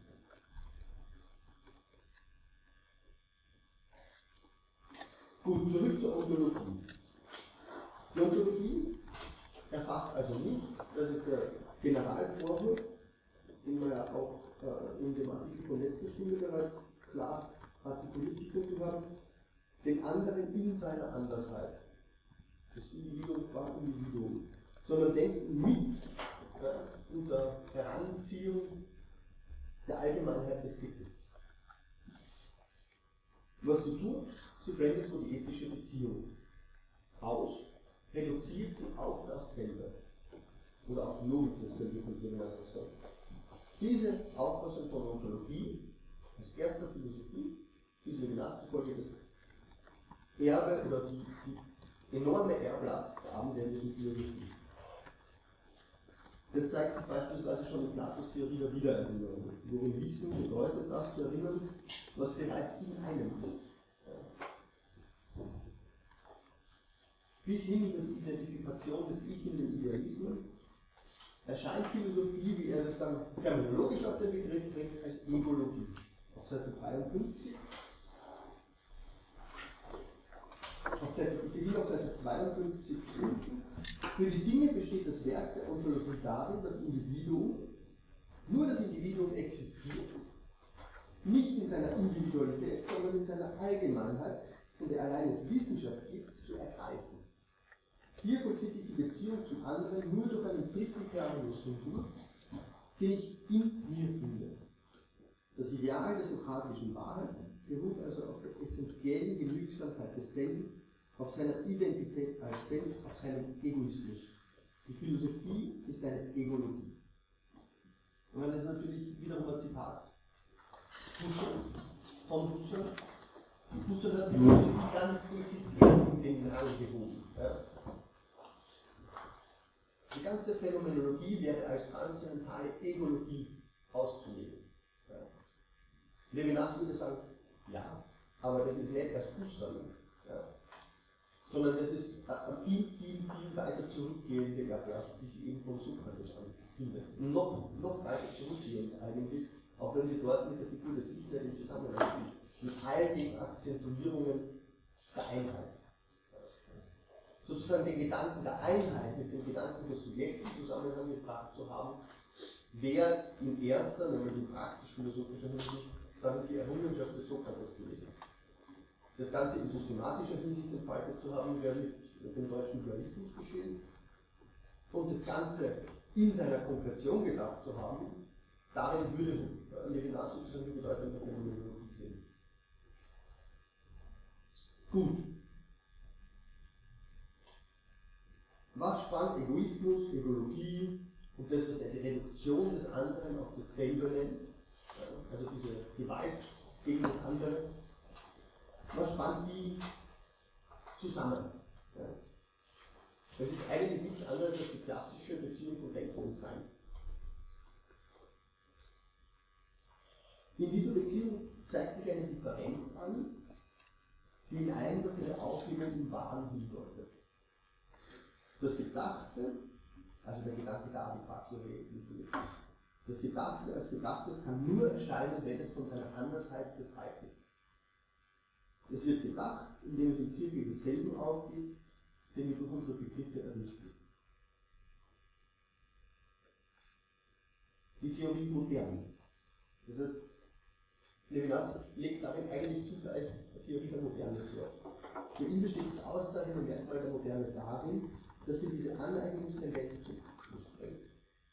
Nicht mehr geht es nur darum, die Identifizierung und Aneignung des Seins durch das Denken zu denken, sondern die Identifikation des Seins und des Denkens auf den Begriff zu bringen. Also nicht mehr Aneignung des Seins durch das Denken, sondern Identifikation des Seins und des Denkens begrifflich zu erfassen. Für Levinas exemplifiziert Heidegger diese Entwicklungstendenz. Das ist der Fall, so Levinas, da in seiner Zeit das Sein vom Seinsverstehen abhängig läuft. Auf Seite 54 heißt es ganz klar, das Sein ist schon Anruf der Subjektivität.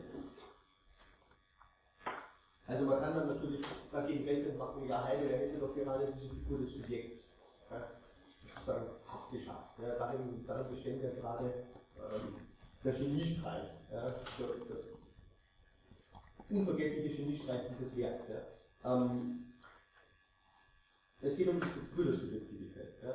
Und wenn Sie sich beispielsweise die Analyse der Angst anschauen, dann kann die Analyse der Angst in einer ziemlich identischen Weise als ein Versuch verstanden werden, eine Art Reduktion zu charakterisieren, wie bei Husserl. Ja. Die Reduktion nämlich auf eine solche Subjektstruktur. Also, gut, lassen wir Heidegger beiseite. Es geht um die strukturelle Verortung einer Figur wie das Vater in diesem Werk. Man könnte auch sagen, wie das Levinas macht, Heideggers Lehre ist nicht so weit von Sokrates. Philosophie bleibt hier wie dort letztlich der Versuch, ein umfassendes Wissen zu realisieren. Dieser umfassende Zusammenhang von Sein, Totalität, totalisierendem Wissen, aber ist es, erinnern wir daran, den Levinas Krieg nennt. So gibt es nichts Äußeres. Die Beziehung zur Alterität wird hier eine Beziehung der Eroberung, der Assimilierung, der Absorption, der Übernahme. Das Gesicht des Seins, das sich im Krieg zeigt, findet sich im Begriff der Totalität fixiert. Jener Totalität, der Denken die abendländische Philosophie der Ontologie ist. Das heißt als Reduktion des anderen auf dasselbe. Wir erfahren die Totalität durch die Herrschaft der Begriffe, deren Allgemeinheit und Situationen erschließt, in der es Individuum nur über Horizont und im Rahmen der Totalität gibt. Also nochmal ganz klar zusammengefasst, die Anonymität dieser Begriffe verdeckt die ethische Relation. Diese jedoch lässt sich nicht explizieren, auslegen, auf den Begriff bringen. Das ist genau die Problematik, vor der Levinas jetzt steht. Verlieren wir sie, so sind wir im Krieg. Aber das heißt, es gab sie. Deswegen wird Levinas auch ganz, ganz dezidiert dann in den späteren Passagen dieses Werks Hobbes kritisiert. Ja. Also die Ordnung des Krieges oder überhaupt die Sozialität, dort wo sie nicht mehr in Termini des Krieges sozusagen artikuliert und gedacht wird, geht nicht, wie er sagt, aus einem Krieg einer Einheit vor. Ja. Insofern ist Levinas Denken radikal antihoxianisch, radikal, wenn Sie so wollen, antikontraktualistisch.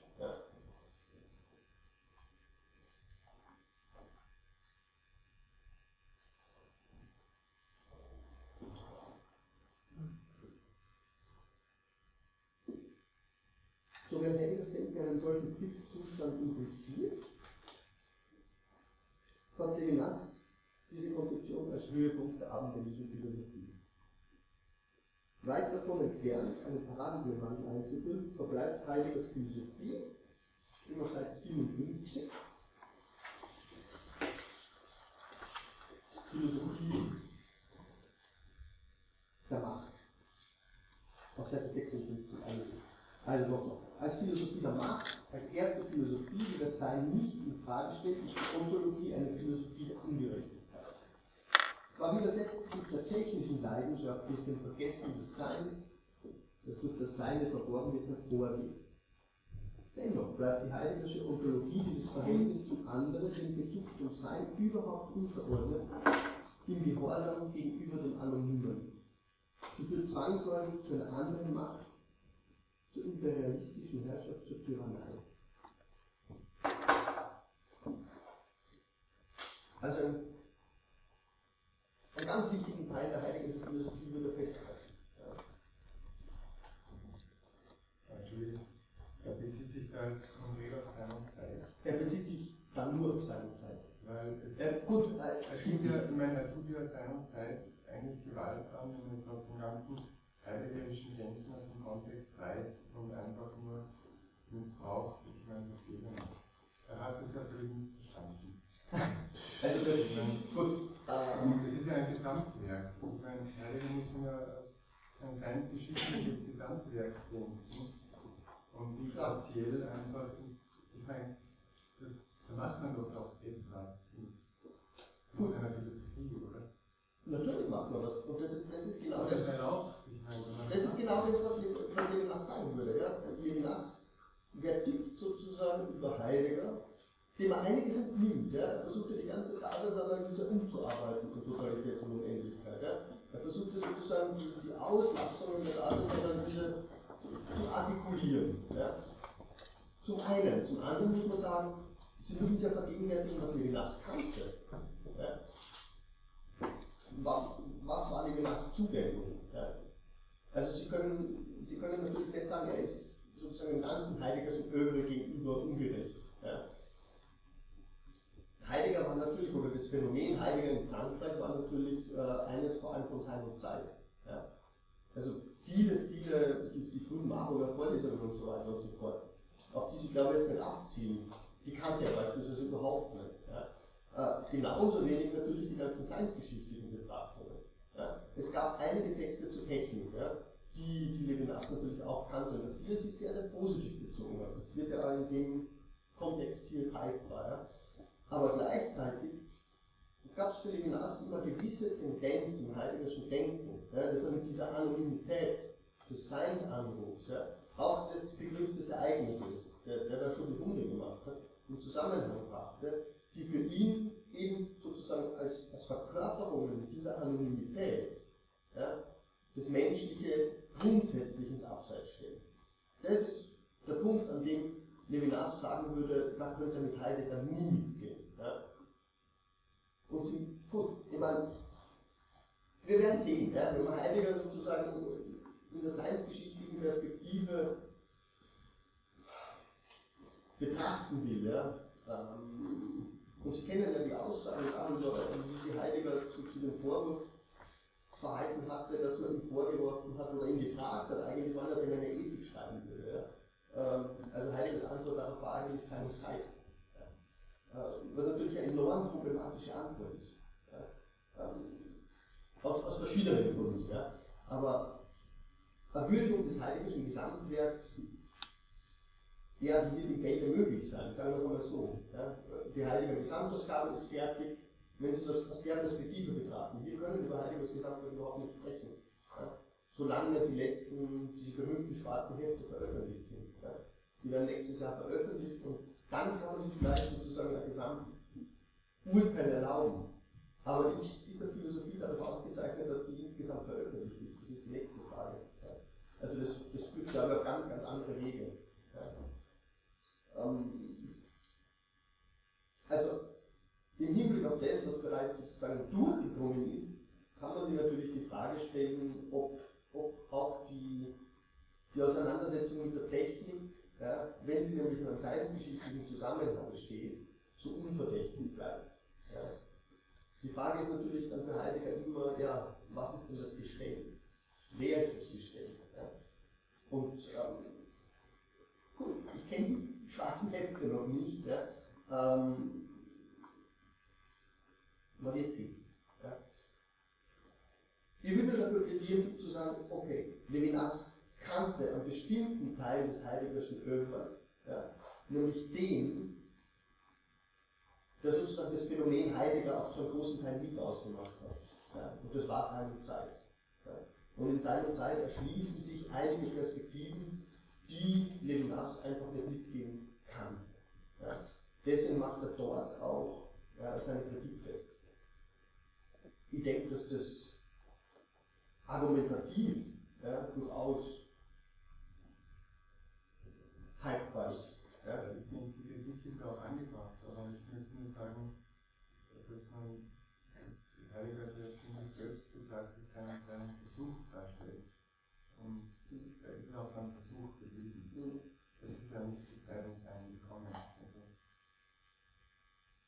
das möchte ich schon, also, ich denke, das muss man schon noch beachten.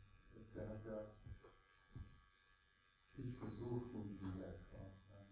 Das ist gescheitert. Also. Das ist klar, aus welchem Grund auch immer. Das, das ist wiederum eine andere Frage. Man, trotzdem, was Heidegger geschrieben hat, ist die fundamentale Ontologie. Ja? Das ist sozusagen die Vorbereitung der? Zeit und Zahlen wäre der Grundlage der fundamentalen Ontologie zu entwickeln. Sie haben sich auch schon lange Ja, nur, äh, aber eigentlich, also ich, ich habe bei diesem Abschnitt äh, tatsächlich aber auch eher an sein Spätwerk gedacht, muss ich ganz ehrlich sagen.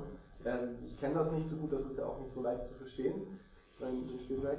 Aber ich habe eher so den Eindruck, das, was Levinas hier beschreibt, radikalisiert sich eher noch später bei Heidegger. Das würde ich auch sagen. Ja, also von daher. Das würde ich auch sagen. Ich kann Ihnen jetzt ganz ehrlich gesagt nicht sagen, was Levinas wirklich an Heidegger Texten kannte. Ja, äh, ich meine, es gab da so. Äh, Nur bin, ich halt der Meinung, dass er hier nicht unbedingt den falsch tritt, wenn er da so. Das würde ich auch sagen. Ich meine, er, er artikuliert da eine, eine gewisse Rezeption Heideggers. Ich meine, Heidegger wurde in Frankreich zuerst mal sehr, sehr, sehr langsam rezipiert. Das hat natürlich mit seiner politischen Ausrichtung während des NS-Regimes zu tun gehabt. Ja. Das war zunächst mal in privaten Seminaren. Ja. Das war Jean Beaufray, der die ganze äh, die ganze Rezeption überhaupt mal sozusagen eingeläutet hat. Das, das, war, ein privat, das privater Zirkel, ja? das war die ersten Übersetzungen, die irgendwann gemacht wurden. Ja? Also das Phänomen Heiliger ist wirklich, das ist wirklich irgendwie gespenstisch zu Beginn. Ja? Und sehr viele der französischen Philosophinnen und Philosophen kannten natürlich Heidegger von, von den Aufenthalten in Deutschland vor dem Zweiten Weltkrieg. Ja? Die kannten doch einiges der Vorlesungen die kannten vor allem die Vorlesungen aus dem Umkreis von Zeit und Zeit. Ja. Und es gab aber auch in dieser Zeit schon natürlich Hinweise auf sowas wie, ähm, ja, ich will jetzt sagen auf das Ereignis denken, aber sowas wie Begriff des Ereignisses ist ja in seiner Zeit durchaus auch schon präsent, ja, wenn Sie sich die späteren Partien ansehen. Ja. Also da, da gibt es durchaus Stellen, wo man, wo man schon sieht, äh, in welche Richtung das Ganze sich vielleicht entwickeln kann. Ja. Also ja, das ist natürlich eine, eine kritische Rezeptionslage, das ist eine, eine, ein kritischer Punkt, den man nicht einfach unter den Tisch kehren darf. Ja. Aber Levinas versteht der Heidegger auch. Ja. Ähm, das macht er immer wieder deutlich als Exemplifizierung seiner Tendenz des abendländischen Denkens. Ja. Und in gewisser Weise könnte man auch sagen, ja, was, was Großartigeres kann Heidegger geleistet haben, als sozusagen das abendländische Denken in der Beziehung zumindest auf den Begriff gebracht zu haben. Ja. Mit seinem Begriff der Fundamentalontologie. Also, die würde ich auch sagen, die, die hat Heidegger auch nie widerrufen, ja, auch in seinen späteren Denken nicht. Ja.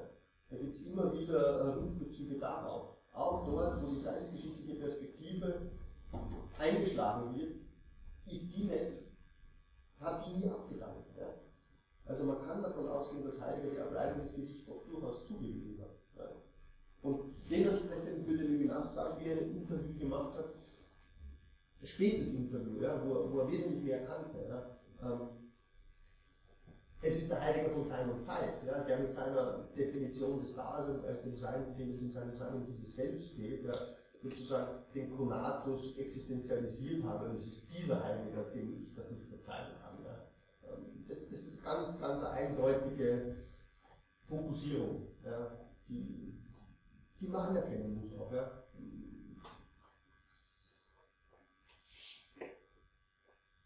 Ich kenne überhaupt keine Sekundärliteratur zu Levinas, die sozusagen ähm, versucht, den späten Heidegger äh, gegen Levinas ins Feld zu führen. Das wäre ein interessanter Versuch, den könnte man durchaus mal versuchen einzuschlagen, weil natürlich im späten Heidegger so ein Begriff wie äh, Anruf, ja, der Anruf des Seins dort, und Antwort und die Dynamik dieses Verhältnisses eine ganz entscheidende Rolle spielt. Ja. Klarerweise könnte man mit Levinas sagen, ja, aber darin hat der andere überhaupt nichts verloren. Ja. Im Gegenteil, ja. das, das wäre sozusagen noch eine, eine Steigerung der Seins, ah, nicht der Seinsvergessenheit, aber der Vergessenheit des anderen. Aber es wäre reizvoll, ja, sich das anzusehen, weil natürlich diese ganze französische Diskussion, die ausgeht von diesem, von diesem Verhältnis von Appell und Réponse, ja, ist die auf Heidegger zurückgeht. Ja, das ist eigentlich eine heilige Strengfigur. Die zeigt sie in Sein und Zeit, Ruf des Gewissens beispielsweise, ja, die hat die französische Philosophie und Phänomenologie von Heidegger übernommen. Ja. Also da gibt es eine Erbschaft, die, die auch niemand bestreiten würde. Insofern ist das Verhältnis ein sehr, sehr schwieriges. Ja. Das würde sofort zugestehen. Ja. Aber wie gesagt, Levinas denkt sozusagen in, in Termini einer, einer Analyse ja, der historischen Ausdifferenzierung von philosophischen Positionen, die in gewisser Weise agenealogisch ist. Ja. Und Heidegger spielt darin eine wichtige Rolle. Ja. In welcher Ausrichtung auch immer. Vielleicht noch den Absatz dazu, machen wir dann kurz Pause, äh, weil da noch was Wichtiges reinkommt.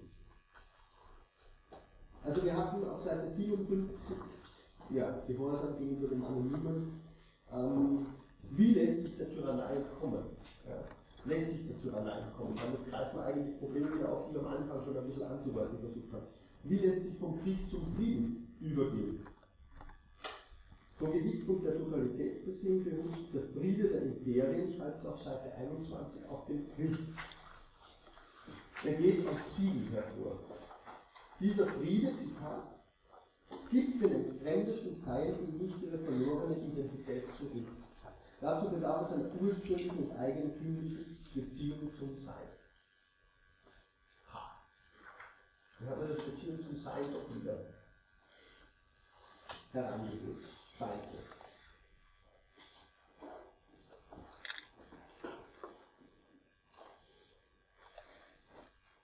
Für diese Beziehung steht laut Levinas nun eine eschatologische Sicht. Also, wenn wir so will, das Wissen von den letzten Dingen, des Endes der Geschichte.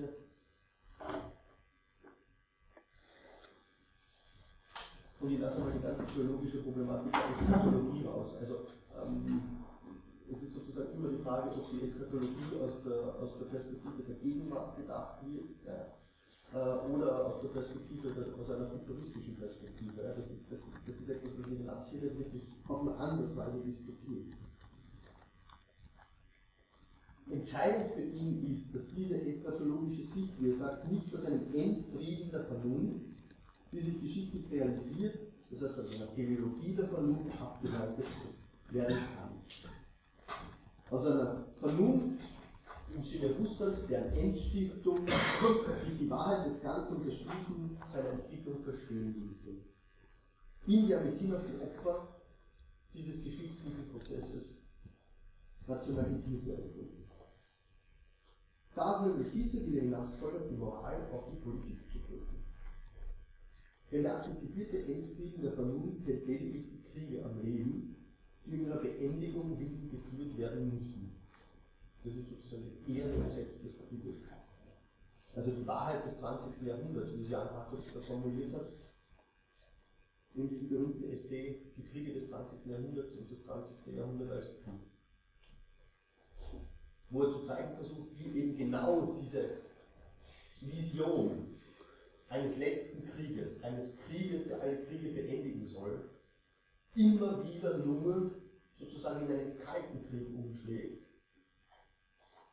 der aufgrund seines schwelenden Charakters neue Kriege hervorführt.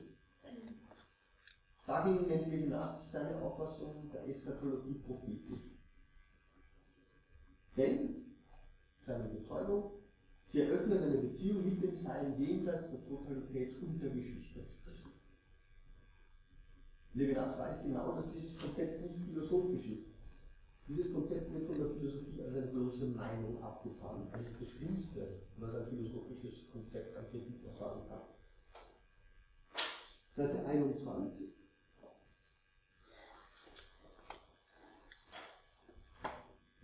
Ich zitiere den Passus mal, wenn mir ganz, ganz entscheidend erscheint. Äh, zweiter Absatz.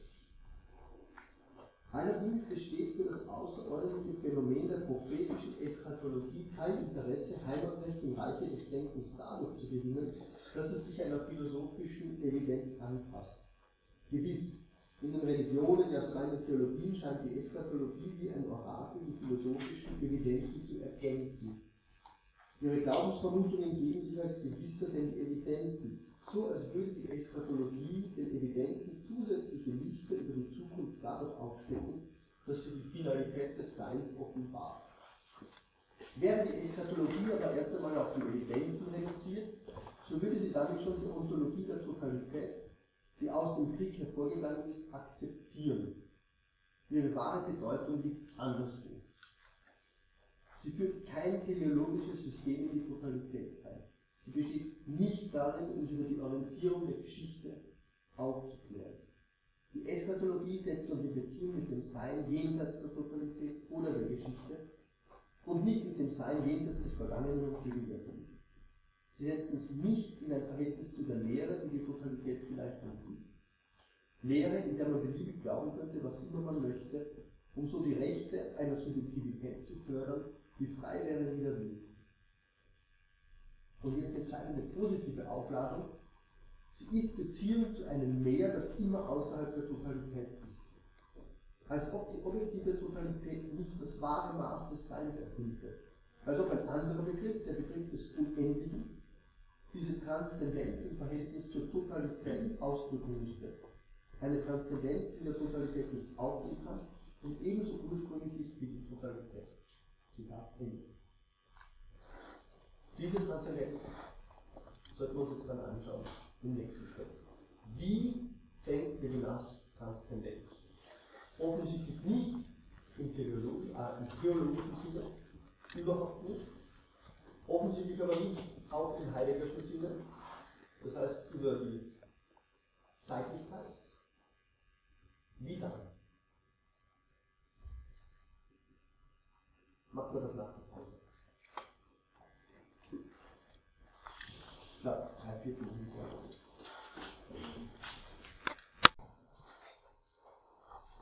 Und wir haben eine Beziehung zu einem Meer, das immer außerhalb der. Transzendenz im Verhältnis zur Totalität. Und das Entscheidende, auf das Levinas jetzt, dessen das Levinas jetzt will, ist, und jetzt ein paar Zeilen drunter heißt, das Jenseits, das sich innerhalb der Totalität und der Geschichte, innerhalb der Erfahrung spiegelt. Die Frage ist also, wie innerhalb der Totalität sich dieser Zugang zum anderen bahnen kann. Der Begriff, der diesen Überschuss, diesen Mehr, das immer außerhalb der Totalität ist, immer. Ja. Also das ist auch nicht sozusagen unter der Herrschaft des Begriffs restlos einordnen lässt. Der Begriff, der diesem Überschuss angemessen ist, ist Levinas angesehen, ist eben der Begriff des Unendlichen. Genau der, der, wie es dann auf Seite 26 heißen wird, der Unendlichung des Unendlichen, der Infinition.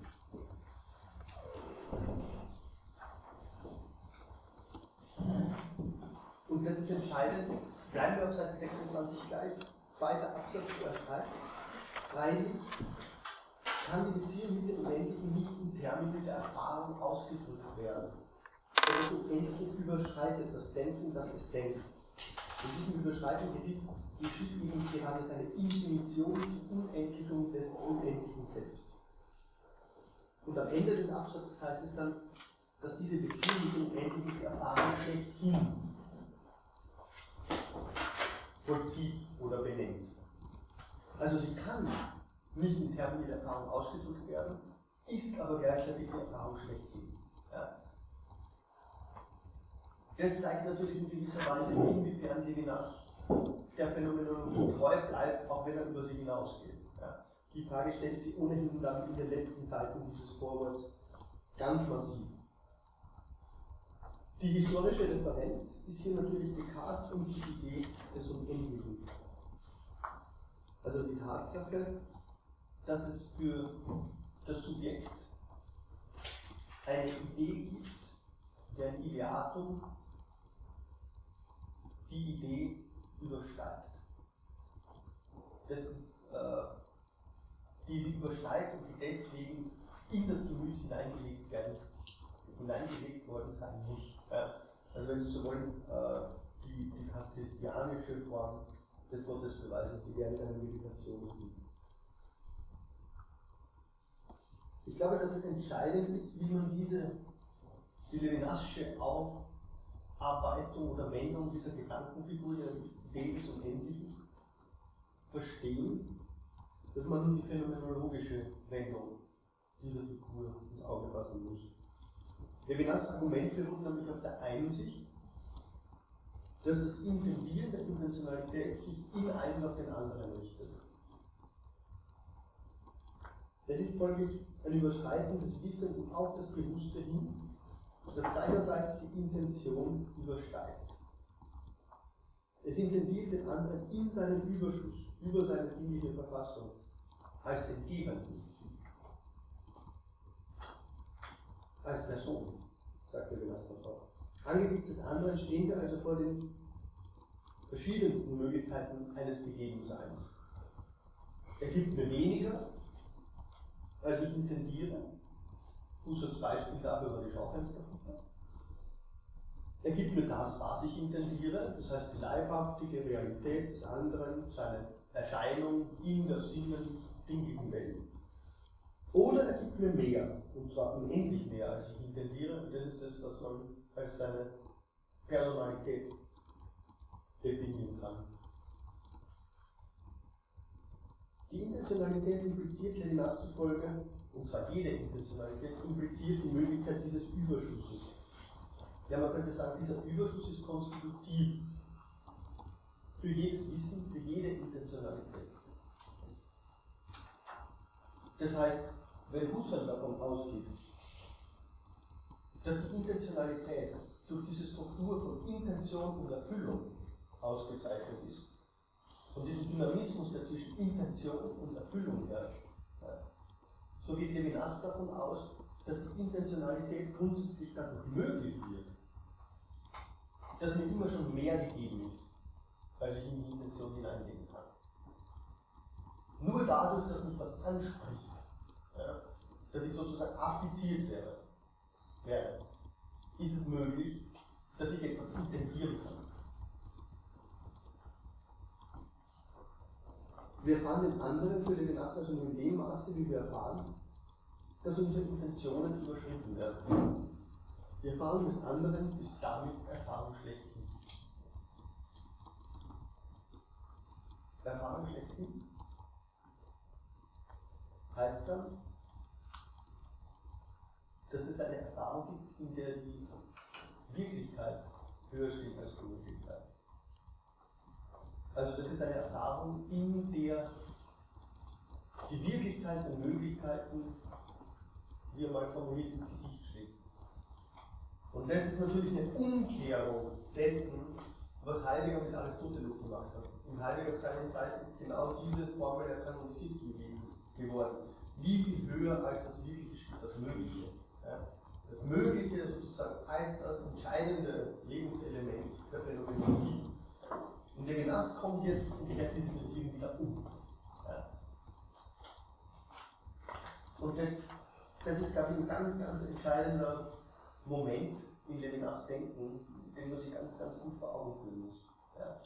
Er versucht, die Erfahrung in ihrem Überschusscharakter ernst zu nehmen, um zu zeigen, wie nur aufgrund dieser Überschussstruktur überhaupt Erfahrung möglich ist. Und nicht umgekehrt, dass die Erfahrung aufgrund ihrer Armut, ja, das könnte man für Husserl in gewisser Weise sagen, dass die Erfahrung, Erfahrung der Erfüllung von Armut, der eigenen Intentionen wäre. Ja.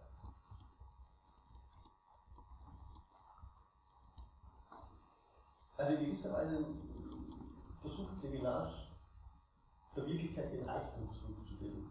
Und das wäre auch genau das, was Sartre ursprünglich im Sinn hatte, wenn er, wenn er Husserls Phänomenologie als eben genau diese, diese Philosophie des Konkreten gefeiert hat, in den ersten äh, sozusagen Ansätzen.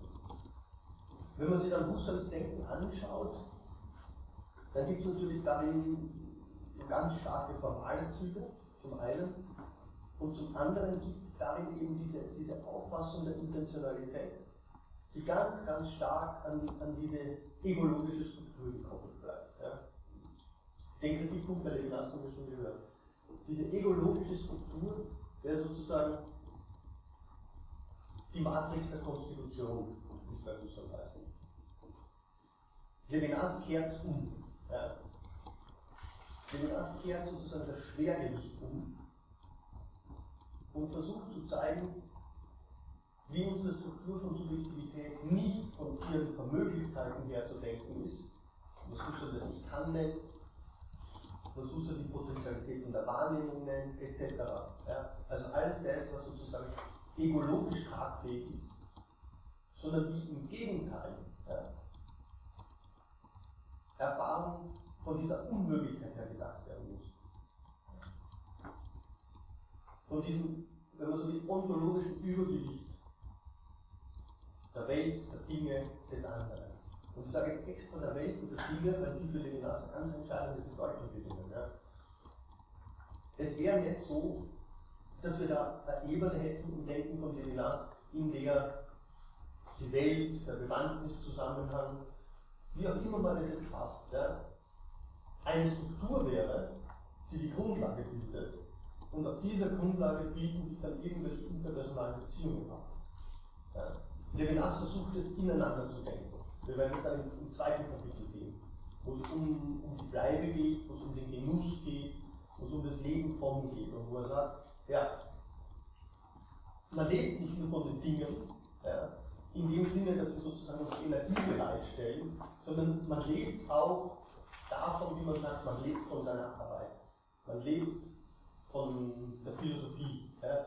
Äh, es ist sozusagen diese dieser weitere Begriff von Nahrung. Ja, es, ist, ist diese Notwendigkeit, in den Dingen bereits Fuß gefasst zu haben, von ihnen zu leben, ohne sie bloß, wie dann gegen Heidegger wiederum sagt, sie als Zeuge bloß in einem finalen Zeugzusammenhang sozusagen handhaben zu können. Also diese, diese Tatsache, dass ich bereits in die Welt eingelassen bin, dass ich in ihr bereits meinen Ort gefunden habe, ist für den die notwendige Bedingung dafür, dass ich überhaupt dem anderen begegnen kann. Nur wenn ich darin schon bin, ja, wenn ich darin schon existiere, indem ich sozusagen meinen Hunger spiele, ja, er schreibt mal den ganz einfachen Satz, bei Heidegger hat das Dasein keinen Hunger, niemals. Ja. Äh, die Struktur von Subjektivität, die er zu denken versucht, ist sozusagen eine durch und durch leibliche, die in ihrem Leben von ja, in einer Art und Weise in der Welt ist, die er bei Heidegger nicht wiederfindet. Und nur indem sie in der Welt bei sich ist, indem sie sich mit sich identifiziert, ja, ist es möglich, das andere, den anderen überhaupt wahrzunehmen. Und damit haben sie in gewisser Weise das, was wir auf Seite 20 hatten, hereingelegt. Ja. Den anderen als anders wahrnehmen zu können, erfahren zu können, setzt voraus, dass es diese Identität desselben gibt. Ja? Und das wird sozusagen uns die nächsten beiden Kapitel beschäftigen. Ja? Es scheint ja zunächst so, als wäre genau diese Figur einer Identifikation des Subjekts, einer Identifikation desselben, genau diese Figur, die Levinas angreift. Ja? wenn sich das sich identifiziert hat, wenn sozusagen Egoismus ist, ne, wie kann es sich dann den anderen noch öffnen? Ist das nicht sozusagen schon die Herrschaft der Totalität? Levinas würde sagen, ja, wenn diese Identifikation im Zeichen des Begriffs geschieht. Wenn diese Identifikation allerdings im Zeichen eines Subjekts geschieht, die mit, das mit sich selbst sozusagen in der Welt lebt, das von dieser Welt lebt, also eine Identifikation des Bedürfenden, des leiblichen Daseins, dann nicht. Das ist die Voraussetzung dafür, dass das Subjekt in eine Beziehung mit dem anderen treten kann, die nicht begrifflicher Natur ist. Das, das ist sozusagen die ganze Problematik hier in Kapitel 1 dasselbe und das andere in Kapitel 2 Innerlichkeit und Ökonomie jetzt Schritt für Schritt ausarbeiten wird müssen. Ja. Wie kann das Ich bei sich selbst sein und so überhaupt als Referenz für eine Beziehung mit dem anderen gelten, ohne dass es in diesem Bei sich Sein sich in sich selbst verschlossen hätte. Es muss beides sein. Ja? Und das ist genau die Figur, die er anspricht mit dem Begriff einerseits der Exteriorität, das, was gegenüber der Totalität radikal anders ist. Und andererseits mit dem Begriff der Innerlichkeit.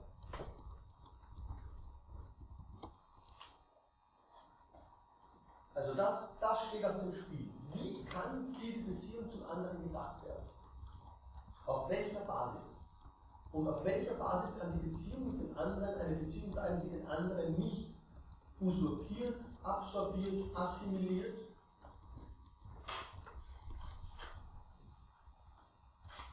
sondern in Beziehung. Ohne ihn durch dieses Werk des in Beziehung, in Beziehung treten oder dieses in Beziehung sein in eine Totalität hereinzuziehen. Paradoxal formuliert heißt dann bei Levinas auch Beziehung ohne Beziehung. Ja. Was kann das dann noch für eine Beziehung sein? Also ganz einfach nochmal, er braucht, er braucht diese Beziehung, die er auch Transzendenz nennt. Und er muss verhindern, dass diese Beziehung in irgendeiner Weise totalisierend ist. Ansonsten wäre sozusagen die Gefahr des Krieges oder der Horizont des Krieges bereits wieder aktiviert.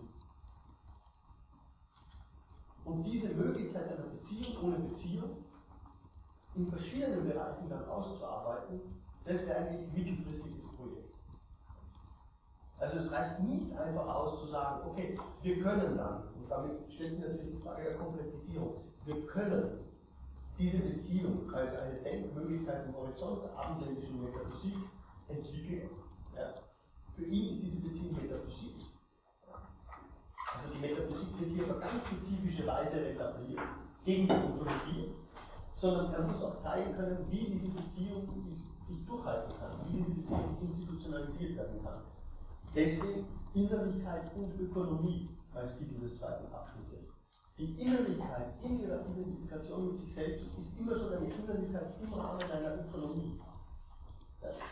Die Innerlichkeit ist nicht selbst absolut anders. Die Innerlichkeit ist nur sozusagen die Referenz, die vorausgesetzt werden muss, dass das Ego überhaupt ein alter Ego haben kann.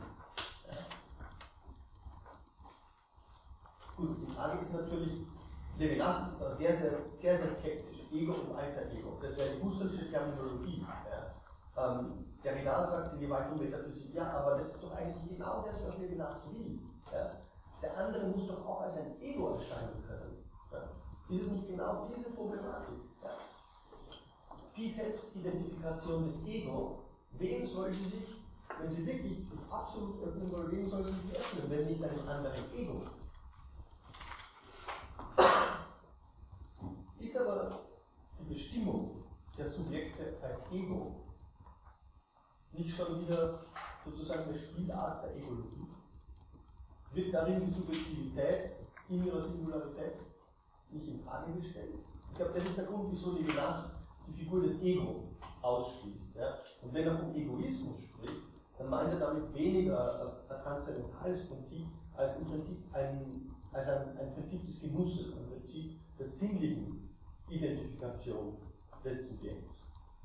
Und diese, dieser, dieser ganz, ganz starke Fokus, in, vor allem im dritten Kapitel dann, auf, auf die Sinnlichkeit, auf den Genuss im Gegensatz zur Vorstellung, auf die Abhängigkeit des Ich von der Welt, auf das, was er nennt, das Baden im Elementalen, ja, äh, auf die Tatsache, dass das Ich vom konstituierten Leben, das ist es verzehrt, ja, das sozusagen ähm, dann Wechselverhältnis besteht. Melokotie würde sagen, eine Verflechtung von Konstituierenden und Konstituierten. Diese, diese ganz, ganz starke Abhängigkeit, die das Subjekt in, Form seiner Bleibe dann schaffen und wiederherstellen muss. Ja. Das ist natürlich ein ganz, ganz, ganz starker, wie soll man sagen, ganz, ganz starke Wendung gegen eine, eine formale, formale Begründung. Ja. Weil hier, ja, wenn man so will, die Triebfedern in einer Art und Weise wieder ins Geschäft gebracht werden, die beispielsweise bekannt und vornherein ausgeschlossen sein müssen. Und dann, sozusagen kurze Antizipation, 2e, die Welt der Phänomene und der Ausdruck, dann kommt noch mal was anderes dazu. Ja. Der Ausdruck ist bereits eine ganz, ganz andere Kategorie von Phänomenen wiederum, der über den Genuss hinausgeht.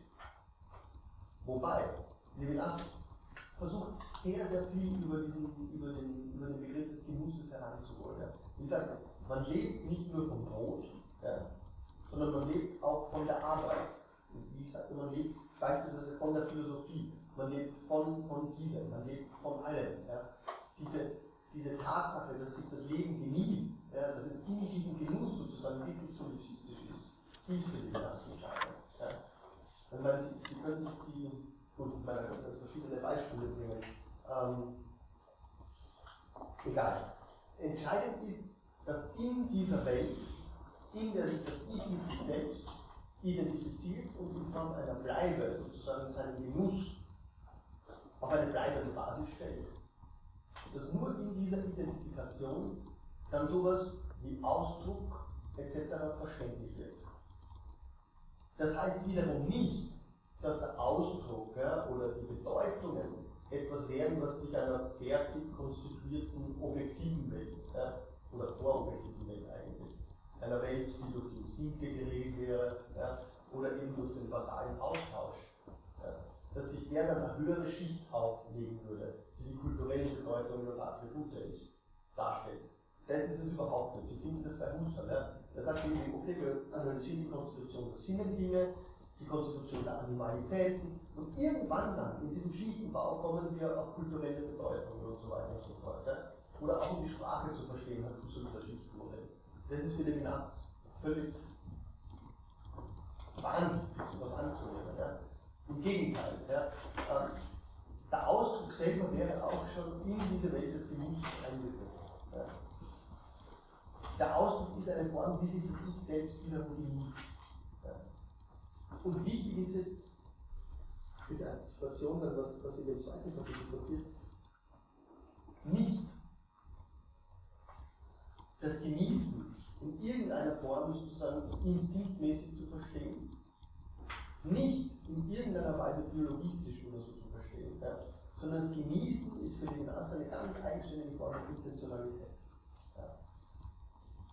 Das ist eine Intentionalität, die eher in den russischen Termini fungierend ist, die aber die Welt eben als Welt, die genossen wird, erschließt. Die die Welt, wenn man so will, als eine Welt vom Ansprechenden und Widersetzlichen thematisiert. Als eine Welt, in der man seine Bleibe erst schaffen muss. Aber entscheidend bleibt, dass Ich muss sich in dieser Welt setzen können. Es muss in dieser Welt sozusagen, wie man formuliert, seine Heimstatt finden können. Ohne das wäre es unmöglich für das Ich auf jemanden zu antworten, überhaupt nicht wahrzunehmen. Gut.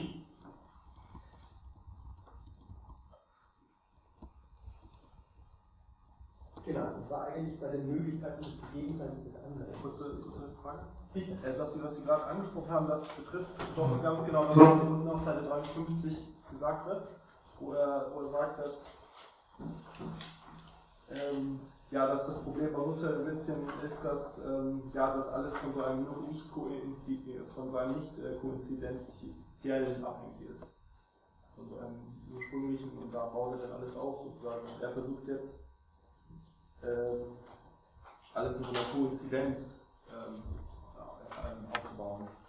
Das, das, äh, das Kulturelle, in das sich hinein äh, bin, sozusagen, dass, dass ich da nicht vorher ein Subjekt bin und dann komme ich da hin, sozusagen. Ganz klar. ich Ja. verstehe. Ja. Wobei, ich meine, der Begriff der Koinzidenz und der Nicht-Koinzidenz ist, ist einer, den man später nicht mehr finden werden. Ja. Ähm, Aber das ist genau das, doch Ja. das was Sie sagen. ne? Ja, das ist, das ist richtig. Das ist ein ganz, ganz seltsamer Begriff und Sie werden ihn nicht mehr finden. Ja. Ich habe auch keine Ahnung, wieso er ihn hier eigentlich einführt. Ja. Er verwendet ihn dann nicht mehr. Ja. Ähm, ich glaube, dass es eher sozusagen eine Absetzung ist. Ja. Eine Absetzung gegen diese anderen Lesarten. Ja. Aber mir ist nicht klar, was er hier soll. Äh, Natürlich, ja, die Intentionalität ist per Definition nicht Koinzidenz mit sich. Das ist, das ist ihr Wesenszug. Ja. Die Intentionalität ist im Sinne dieses, dieses Zuges ja, im Innere, ja, auf irgendetwas hinstreben. Ja, ist sie in eins nicht Identität oder nicht Koinzidenz mit sich.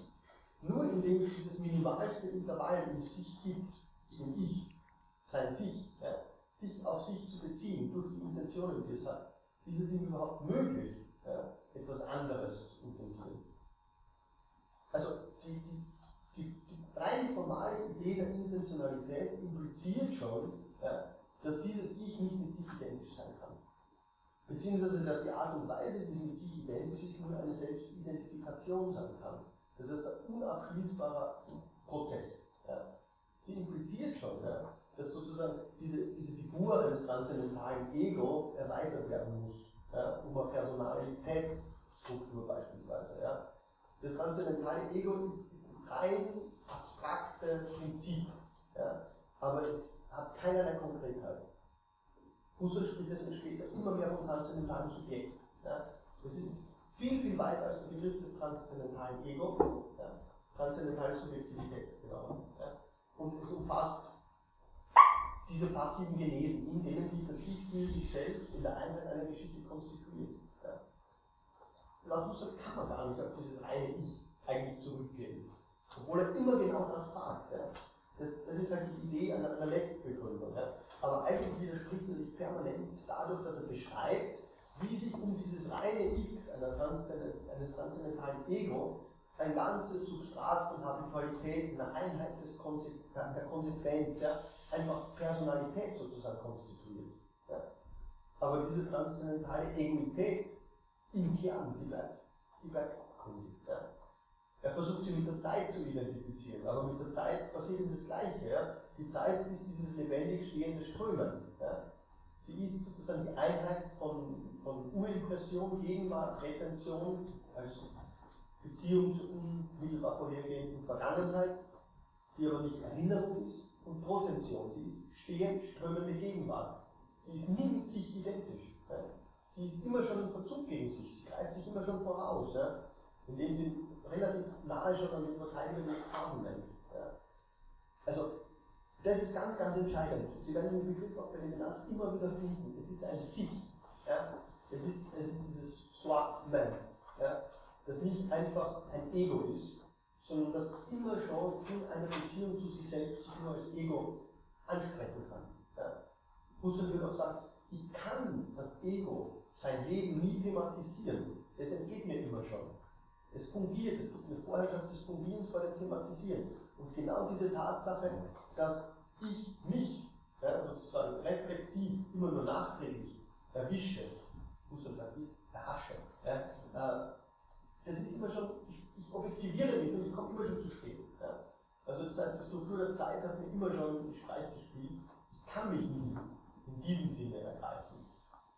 Und darin gründet die Intentionalität. Ja. Im basalsten auf diesen, auf diesen passiven Synthesen der Zeitlichkeit, der Retention und der Potention. Und entscheidend ist natürlich, dass sich die Zeit nicht nur in diesem, in diesem Fluss der Zeit, in dieser stets strömenden Gegenwart, in ihrem Strömen sozusagen phänomenalisiert, sondern dass sich in diesen Strömen zugleich auch das Ich selbst konstituiert. Aber das Ich in diesem Sinne wäre was Überzeitliches. Ja, das wäre ein Reflexionsprodukt. Und einmal sagt Husserl, ja, okay, aber das, was ich da wirklich anvisiere, für das fehlen uns die Namen. Ja. Das, das erfasst die Reflexion im Nachgewahren, aber was das Fungierende ist, das, das kann ich überhaupt nicht thematisieren. Und deswegen gibt es beim späteren Husserl dann auch die, die Idee, sozusagen die, diese Dynamik der Zeitigung durch, die, durch den Rückgang auf die Leiblichkeit zu übersetzen. Und in der Leiblichkeit geht es ihm ganz ähnlich. Er sagt an, an einer berühmten Stelle, ja, die Leiblichkeit sozusagen hat selber transzendentale Bedeutung, und zwar darin, dass der Leib das unvollständig konstituierte Ding ist, das ich bin. Ja, es, ich bin. Der Leib ist das mir ursprünglichst eigene heißt es. Das mir ursprünglichst eigene, mein Ich kann. Mein Ich kann ist nie nur eine abstrakte, sozusagen imaginierbare Handlung, sondern das ist an diese Leiblichkeit gebunden. Wenn ich den Leib konstituieren will im Husserlschen Sinne, dann erscheint er mir als ein Ding. Aber ein Ding, das immer so unvollständig, seltsam unvollständig konstituiert bleibt. Es bleibt immer ein blinder Fleck, wenn ich den Leib als Körper zu erfassen versuche. Und das ist genau das Fungieren der Leiblichkeit. Und genau da setzt Levinas ein, ja, dass er eben dieses Ungreifbare ja, der Subjektivität ins Zentrum rückt. Dieses Ungreifbare in seiner unabweisbaren Leibhaftigkeit.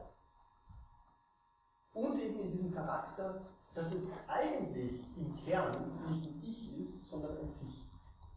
Beziehungsweise, wie er dann auch anderswo formuliert, ein Mich. Ja? Eigentlich erfahre ich mich im Akkusativ. Und der Akkusativ ist der Anklagefall. Ja? Ich erfahre mich angeklagt vom anderen. Das ist die entscheidende Bedeutung, die der Subjektivität bei Levinas zukommt. Deswegen steigert das später noch. Er spricht dann nicht mehr nur vom Ich, das sich sozusagen unter dem anderen erfährt, vom anderen vorgeladen ist. Er sagt wirklich traumatisiert, verfolgt. Ja? Bis hin in, in seine Psychose getrieben. Ja? Angesichts dieser unabweisbaren, aber unannehmbaren Verantwortung. Also, alles geht auf diese kleine Verschiebung mit sich selbst zurück, ja? die sie die nicht Konfidenz mit sich nennen können. Ja. Das ist dann auch das, was Bradshaw Subjektivität Subjekt nennt, in äh, Schrift des Desasters in den Levinas-Teil. Ja, wenn Sie so wollen. Was schon Subjektbegriff aufgibt ja. und eigentlich nur Subjektivität denkt als. Ja, ja, genau. Ich meine, ohne dass ich Broschüre jetzt präsent habe, ähm, da geht es eine enorme Aufweitung der Subjektivität. Ja. Ähm, und die, die Idee, dass es sowas wie, wie einen gesicherten Hafen des Subjekts gäbe, ja, die, wird völlig acta Darum geht es nicht mehr. Es ist eher die Frage, wie ich subjektiviert werden kann angesichts des anderen, wie mich der andere subjektiviert und was ich daraus mache.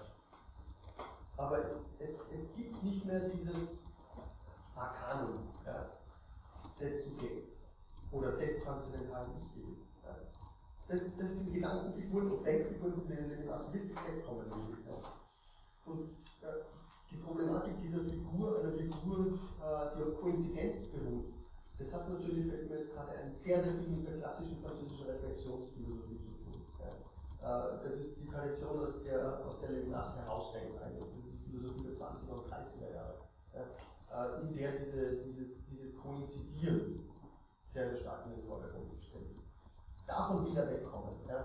Dagegen ist bereits die Idee der Intentionalität etwas, ja, das viel, viel, viel stärker eben die Momente der Distanz, der Differenz, des Differierens und so in den Vordergrund. Ich dachte, es geht gerade um ein Koinzidieren. Habe ich das richtig verstanden? Also, jetzt bin ich gerade ein bisschen verwirrt. Es geht ja gerade darum, also, dass, dass wir nicht was vorschalten, ein Subjekt oder so, transzendentales äh, ja. Ego, und danach, dass dann da das andere dazukommt. Aber die Frage ist für den Gast, womit koinzidiere ich? Ja. Also die Koinzidenz bezieht sich ja auf sozusagen die, die transitive Intentionalität des Genießens und des Begehrens. Ja. Die bezieht sich nicht auf, auf, auf einen Akt der Vorstellung oder so, ja, sondern sie bezieht sich auf, auf eine leibhaftige Intentionalität. Aber da will er darauf hinaus. Wobei ich sagen würde, koinzidieren ist ein falscher Terminus für ihn. Okay, weil ich habe das jetzt so gelesen, dass er sich eher für diese Koinzidenz jetzt da einsetzt und gegen diese Nicht-Koinzidenz. Und also gegen die Husserlianische, und er packt da jetzt Heidegger auch ein bisschen rein, das Ja. finde ich ein bisschen, auch nicht ganz so sicher. Ob das, äh, ja, aber da kommt das ja, da, da geht er ja von diesem Primat des Seins dann aus, also vorher war es ja die Vernunft. Und jetzt bei Heidegger ist es dann ja das Primat des Seins, das so stark da die Funktion über diese Mediumfunktion dann. Ne? Diese, ja, und dann, genau. Und dann letztendlich diese Erschlossenheit des Seins bei Heidegger. Gut, aber die Erschlossenheit des Seins bei Heidegger. Und da er behauptet halt, dass das bei Heidegger, so habe ich das jetzt verstanden, dass das bei Heidegger diese Nicht-Koinzidenz ausmacht. Dass es vorher eine Verstehen, ein Verstehen gegeben haben muss, eine Entschlossenheit. Mhm. Wenn ich das jetzt richtig verstehe. Und dieses Verstehen verbindet er ja dann mit dieser, mit dieser alten abendländischen Tradition, würde ich jetzt mal meinen, die sinnlichkeitsverneint agiert. Und da, da hängt ja dann wahrscheinlich auch Heideggers Verleugnung der Leiblichkeit zusammen. Wenn ich jetzt nicht zu weit weiß. Nein, nein, das, das passt schon. Aber die Frage ist ja gerade, was visiert diese Tradition an? Visiert sie eine Koinzidenz an? Oder eine Nicht-Koinzidenz? Zweiteres, ne? Und womit will sie nicht koinzidieren?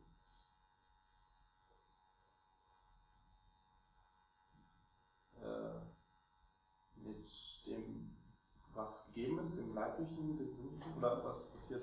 Also, ich würde mal sagen, ich, ich habe den, den Terminus Koinzidenz in dem Kontext so gelesen, dass er teilweise auch sowas in dem Buch mit Teilhabe abzieht. Ja, das ist ein Begriff, der später immer wieder vorkommt. Ja. Also ich glaube, dass das Ganze eine Wendung ist, die sich gegen die Koinzidenz ausspricht. Ja. Also wenn Sie da auch lesen, die These, dass die Wahrheit des Seins von der, auf Seite 53 Ja, richtet er sich aber gegen beide. Genau. Koinzidenz und gegen Koinzidenz. von unserer Nicht-Koinzidenz abhängt. Also ich glaube, das Entscheidende für den Glas ist eigentlich, dass er gegen die Koinzidenz argumentiert. Ja. Habe ich das falsch verstanden? Wir, wir, geben, wir geben nicht in unserer Koinzidenz auf. Weder ja, mit den Ideen noch mit dem Sein. Wenn es da eine Koinzidenz gäbe, dann wäre das Wesen der Subjektivität bereits verfälscht. Aber, und das macht ja den, den Gedankengang so, so schwierig, ja, natürlich gibt es auch eine Koinzidenz mit dem Sein, nämlich in dem Maße, wie wir das Sein genießen und wie wir mit ihm leben. Ja. Also auf der einen Seite fordert er einen Bruch mit der Vorstellung, ja, mit der Teilhabe ja, an dem übergreifenden Ganzen, sei es jetzt durch die Ideen, sei es durch das Sein. Und auf der anderen Seite zeigt er, dass wir gleichzeitig mit dem Sein koinzidieren, aber in einer anderen Weise, nämlich in einer Weise, die nicht vorstellungsmäßig ist. Und ich glaube, dass er deswegen die Begriffe nicht mehr verwendet. Ja. Die sind einfach extrem vorbelastet. Ja. Die, die, die verweisen auf ein platonisches Erbe zum Beispiel. Ja. Ich glaube, es geht, es geht darum zu zeigen, dass, dass der Mensch dieses seltsame Wesen ist, das man überhaupt nicht auf eines seiner, seiner da kann man beide Triebfedern nennen, ja, sind Falco, beide. Äh, sowohl die Vorstellung als auch das Genießen ja, sind Weisen, mit sich selbst nicht zu koinzidieren. Ohne dass es heißt, dass sie deswegen mit was anderem koinzidieren.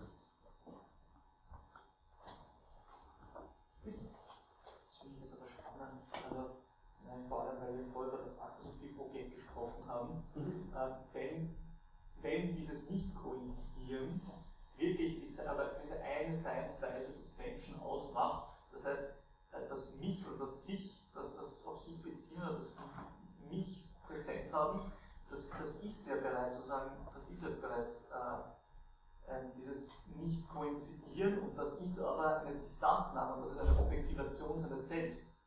Und wenn er das im Menschen ausmacht, Mhm. wenn er schon so allgemein spricht, dann ich das machen. Entschuldigung, gut. äh, auch wenn er das nicht macht, wenn er das aber überhaupt nur mal mh, vielleicht einmal verfolgt und sagt, das könnte so sein, dann ist die Frage, wie er das, warum, er das, warum will er das ausmerzen? Weil wie kommt er überhaupt auf die Idee eines anderen als das? Als diese, diese Beziehung, die man zu sich selbst hat und die man, glaube ich, auch zu, zur Welt hat, sozusagen. Wie kommt er überhaupt auf die, ist, das nicht, ist da nicht eine Utopie dahinter? Ja? Ja, wahrscheinlich, aber ähm, Ja, Also nochmal, ich glaube, es ist im Prinzip ganz einfach. Ja? Ähm, er würde Subjektivität dadurch definieren, dass Subjektivität nicht mit sich in eins fallen kann. Ja? Das ist ganz klar ein phänomenologisches Erbe. Ja? Die Struktur der Subjektivität ist aufgrund ihrer zeitlichen und leiblichen Verfassung oder grundsätzlich aufgrund der Tatsache, dass sie Intentionalität ist, ja, und das impliziert eine gewisse Ontologie, auch wenn Husserl das so nicht will. Aufgrund dieser Tatsache ist sie, fällt sie nie mit sich in eins. Ja. Dort, wo die Intentionalität mit sich in eins fallen würde, ja, das wäre der Tod. Ja. Könnte man sagen.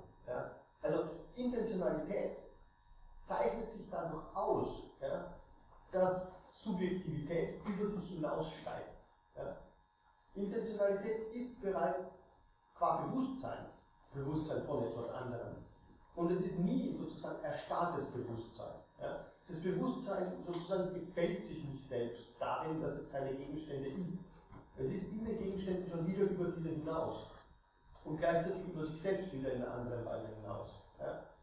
Also das ist genau das, was Husserl meint, wenn er sagt, es, es gibt nicht nur diese Aktintentionalität, es gibt auch eine fungierende Intentionalität.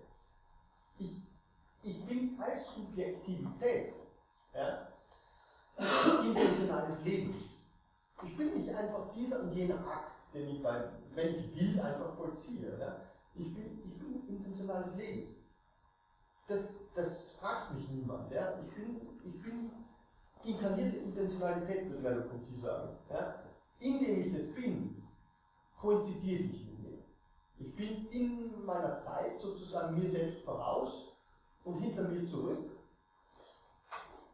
Und ich bin gleichzeitig in den Leib, wenn man so will, geworfen, inkarniert, ja, der mir diese und jene Spielräume von Vermöglichkeiten erschließt.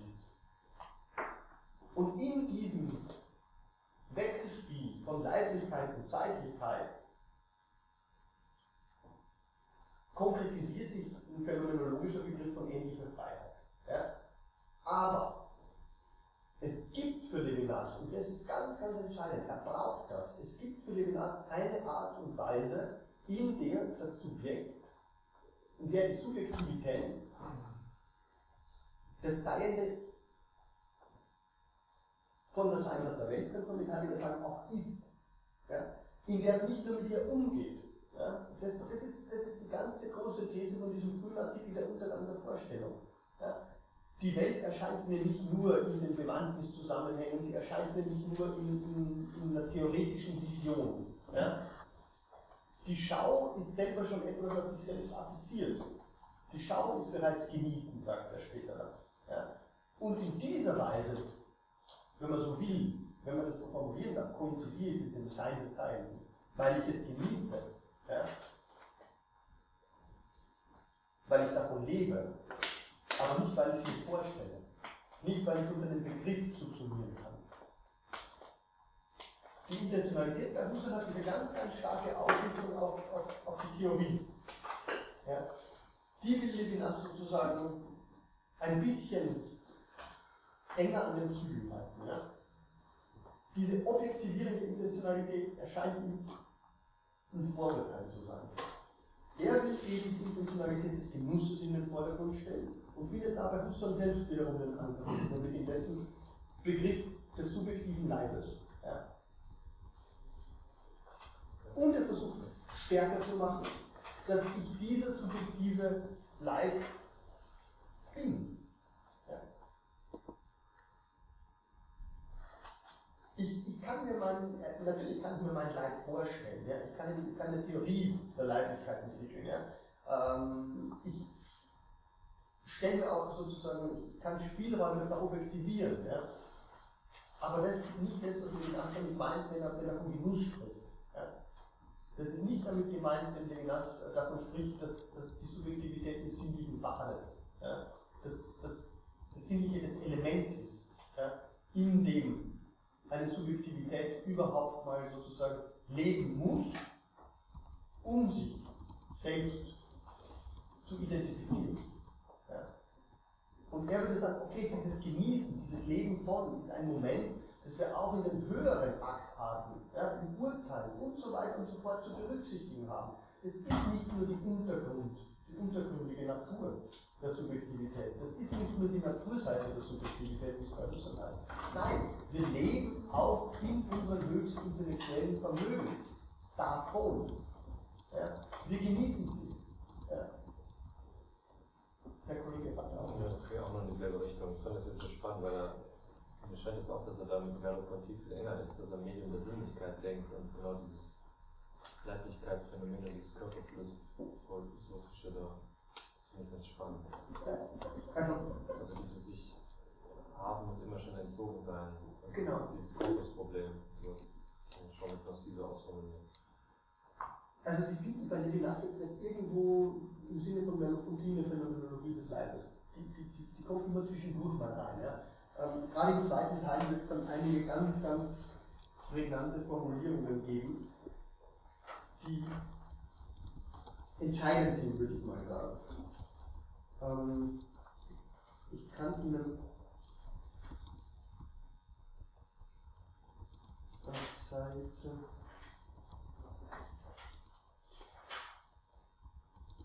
Ich das suche, können Sie gerne noch fortfahren. Könnte man auch sagen, ist das Vorsprachliche oder jetzt im Sinne von, ich meine, das ist also Vorbewusste, Unbewusste, also in jedem, jedem Fall etwas Vorsprachliches wurde. Wie Freud heute sagt, zum Beispiel, dass er immer mitspielt. Ich habe vorher schon darauf hingewiesen, also auch, auch sozusagen auch das, das Sprachliche, auch, auch sozusagen die Anwendung des Begriffs ist etwas, das Ja, das badet, das badet, Das badet Leiblichkeit, das, das Ja. schwingt dann mit, das Vorsprachliche. Das heißt ja nicht, dass du den wirklich genießen kannst. Ich tue mir trotzdem ein bisschen schwer, das einfach so pauschal zu sagen. Ja. Ähm, es ist naheliegend, ja. Es ist naheliegend, das zu sagen, aber gleichzeitig versucht Levinas die Register alle so zu trennen. Also er, er versucht, natürlich, es ist, es ist, das ist ja genau die Re- Redensweise der Phänomenologen, sagen würden, es ist, es ist präreflexiv, es ist vorsprachlich. Ja? Also es ist genau diese, dies- dieser phänomenologische Rückgang auf, auf eine Einstellung, die zunächst und zumeist eben, in der wir zunächst und zumeist nicht leben. Ja? Es ist eine, Husserl sagt, eine widernatürliche Einstellung, eine phänomenologische Einstellung. Und das heißt auch, dass es nicht die ist, die, die im normalen, in der normalen sprachlichen Kommunikation irgendwie thematisch wäre. Ja? Ähm, aber es ist gleichzeitig auch im Husserlschen Begriff eine fundierende Einstellung. Ja? Husserl spricht eher von Fundierung ja? als von, ähm, ich sag mal, ökonomischen Konzepten vorbewusst oder unbewusst. Und da, den ist Levinas eigentlich an. Ja? Also da, da würde ähm, ich kann nicht für ihn antworten, niemand kann. Und vielleicht muss man immer Es diese andere antworten. die Vorstellung des Lebens, dass das konkreter wird, verständlicher, Ja. Ja. also, weil es muss sich, wie, wie, was heißt das in konkreto? Also das heißt, Ja. das ist eine Leiblichkeit, die irgendwie immer mitschwingt, die da ist, das ist gleich beobachtbar beim Genau. Kind, Naja, also präreflexiv. Präreflexiv würde er sofort sagen. Ja. Aber das würde ich sagen. das würde sofort sagen, aber also auch vorsprachlich würde sich nicht einlassen. Ja. Weil, weil er Sprache auch viel, viel weiter fasst. Die- Wenn ich an präreflexiv höre, höre, dann denke ich an was nicht Sprachliches. Das ist eine interessante Denke. So, dann denke ich an Naja, aber Reflexion und Sprache sind ja nicht eins. Ja. Also da muss man, ja- da muss man einen ganz, ganz strengen Trennstrich ziehen, der vielleicht dann am Ende nicht aufgehalten werden darf. Äh, Reflexion ist nicht notwendig sprachlich. Also das finden Sie schon bei Husserl in der kartesianischen Meditation zum Beispiel, dass er sagt, dass das Berühren, äh, dieses, diese Erfahrung des sich im Berühren selbst Berührens, ja, die Melopophie dann zum Ausgangspunkt seiner ganzen ästhesiologischen Konzeption macht, ja, dass das eine Art Reflexion schon wäre. Ja. Äh, eine Reflexion kann auch, und da müsste man sich dann auch die Frage stellen, ist das sprachlich? In welchem Sinne ist es sprachlich? Was ist der innere Monolog, in dem die Reflexion stattfindet? Ja. Also, ja, zunächst und zumeist vielleicht kongruent, aber die Phänomenologen versuchen das zu unterlaufen. Ja. Die würden, man, man würde hier einfach auch einziehen, ähm, dass es präreflexive Formen des Ausdrucks gibt. Ja, ganz klar. Und die findet er auch in der Sprache, weil wenn er über Seeland schreibt, dann macht er ja genau das, dass der Sinn im Sinnlichen stattfindet und das Sprache für ihn ein sinnliches Phänomen ist einfach. Genau. Dass es eben nicht über diesen reflexiven Sinn herstellen in der Sprache gibt, sondern dass das Sinnliche in der Sprache stattfindet. Also. Das ist, das ist auch eigentlich der ganze, der ganze Sinn seiner Unterscheidung von Sagen und Gesagtem später Werk. Ja? Wo, wo der Vollzug der Sprache, ja? dieses Nicht-Aufgehen im Thematisierten, ja? sondern dieses immer schon über das Thematisierte hinaus sein und gleichzeitig diesseits im Thematisierten verbleiben, sozusagen die Praxis der Sprache ausmacht, die überhaupt noch nicht an reflexiven Maßstäben gemessen werden kann. Also gut. Okay, dann geht es auch so ein bisschen um einen Bereich, äh, wo die Sprache, also wenn wir jetzt von der so sprechen, dann haben wir einen Bereich, wo die Sprache ähm, halt das, äh, sag ich mal, das Vernunftabhängige oder das Begriffsabhängige äh, so ein bisschen dann transzendiert, oder? Also wo, also, ja, weil, weil ich jetzt eben so an diesen, an diese, ja, sag ich mal, diesen Bereich vor dem Vernünftigen, sag ich jetzt vor dem Rationalen gedacht. Aber wenn man jetzt, ja, wenn man an sowas denkt, an Kunst und so. Also Sie finden das auch in, in, in, in so manchen Unterscheidungen, ähm, wie heißen die? Also bei, bei Melodia die Parole parlée und die Parole parlante. Ja, also die sprechende Sprache und die gesprochene Sprache. Die, die berühmten Artikel über die, das unmittelbare Sprechen und die Stimme des Schweigens zum Beispiel. Da geht es ja auch darum, eine Sprache vor der Sprache zu denken. Eine Sprache, die eben überhaupt nicht in den linguistischen Kategorien gefasst werden kann, sondern eine Sprache, die viel, viel enger ja, an, an, an, an die Leiblichkeit zurückgekoppelt wird. Bei Husserl finden Sie diese Idee eines Sprachleibs. Ja? Die, die geht schon ganz, ganz ähnlich in diesem, in diesem Zusammenhang, wo einfach sozusagen die, die vergessene Schrift, das vergessene oder verdrängte Sinnlichkeit der Sprache eben akzentuiert wird. Also da sind die schon ganz eng dran. Ich meine, so klassische, ähm, die klassische Unterscheidung es schon, ich weiß gar nicht, woher die ist, die vom Logos, das Logos Eliaketos und Logos Prophorikos. Ja, aristotelisch, glaube ich, im Grunde. Äh, von, von ausgesprochener Sprache und vorsprachlicher Sprache. Ja. Also, das, das, das, ist eine alte Unterscheidung. Ja. Und Levinas würde da ganz, ganz klar ja, mitziehen und sagen, wir wollen die Sprache sozusagen in die Sinnlichkeit zurückversetzen, ja, bevor sie irgendwie äh, zu einem Diskurs aufgeht, bevor sie überhaupt zu einer Theorie über die Sprache wird. Ja. Das, das ist ganz entscheidend. Und Sie finden es im Grunde schon in der ganz basalen Unterscheidung der Phänomenologie zwischen Sinn und Bedeutung. Ja.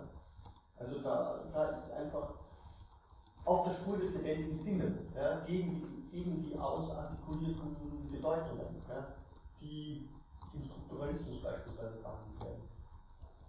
Dazu? Ja, dazu. Gut. Ähm, Finde ich ganz kurz spannend, äh, dass es diese unterschiedliche gesprochene und sprechende Sprache und dass es da diese Idee der, des Vorzugs der sprechenden Sprache gibt. Ähm, weil man, es wurde jetzt viel äh, erwähnt, äh, Poesie und so dergleichen, aber auch, ähm, auch zum Beispiel ähm, Kriegsreden oder die ganze, der ganze Topos des, des Redenhaltens ist ja auch, geht ja auch in die Richtung, dass es gar, gar nichts, was jetzt irgendwie gut oder böse wäre. Das ist wieder in dem, in dem Jenseits von Gut und Böse ein bisschen zu verorten, nein? weil das ist ja jetzt nichts irgendwie urgründig Natürliches, auf das man zurückgehen könnte. Nein? Das ist ja auch etwas in bestimmter Art und Weise Überwundenes auf eine Art. Die sprechende Sprache. Die ja. motiviert die, die, die als Agens, die Sprache als als Beweggrund. Ja.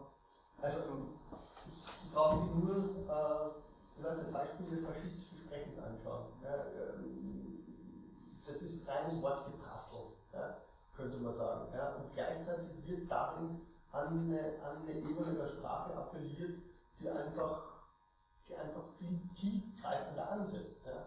Und ähm, ich meine, die ganze Frage der Ideologisierbarkeit der Sprache wer, wer hat der die eigentlich aufzustellen? Ja?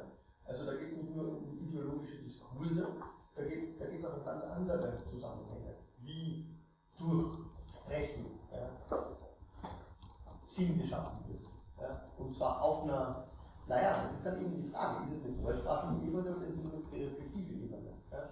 Also, also die Logik, sozusagen die, die leibhaftige Logik faschistischen Sprechens, wenn Sie sie eben, ich weiß nicht, Goebbels anhören, ja, ähm, das ist nicht vorsprachlich. Ja. Äh, das ist sozusagen präreflexive Inkonstitution. Ja. Also da, da, da würde ich einen ganz strengen Unterschied machen und das würde Levinas auch machen. Und es ist auch deswegen, deswegen so wichtig, weil für ihn die Sprache natürlich, er sagt mal, er spricht von der Sprache, die Sprache ist ein Steinbrecht. Ja. Die Sprache ist dasjenige, was genau die Transzendenz vollziehen kann. Ja. Ohne sozusagen auf ein gemeinsames Genus zu rekurrieren. Ja. Die Sprache kann auch Übersetzung sein. Ja. Und, und das ist das Entscheidende. Dass die Sprache eben transzendieren kann. Und sie kann das nicht nur und vielleicht überhaupt nicht nur aufgrund der Bedeutung, die sie vermittelt. Also die Sprache wird noch ganz, ganz zentral sozusagen zu, zum Thema werden den Lastern. Das, das ist entscheidend. Das ist ein anderes Sprachverständnis, auf das wir eigentlich hinausgehen kann. Weil, ja, wir haben es gehört, Beziehung zum anderen ist Religion. Er will es noch erweitern, er wird sagen, das ist Liturgie. Ja?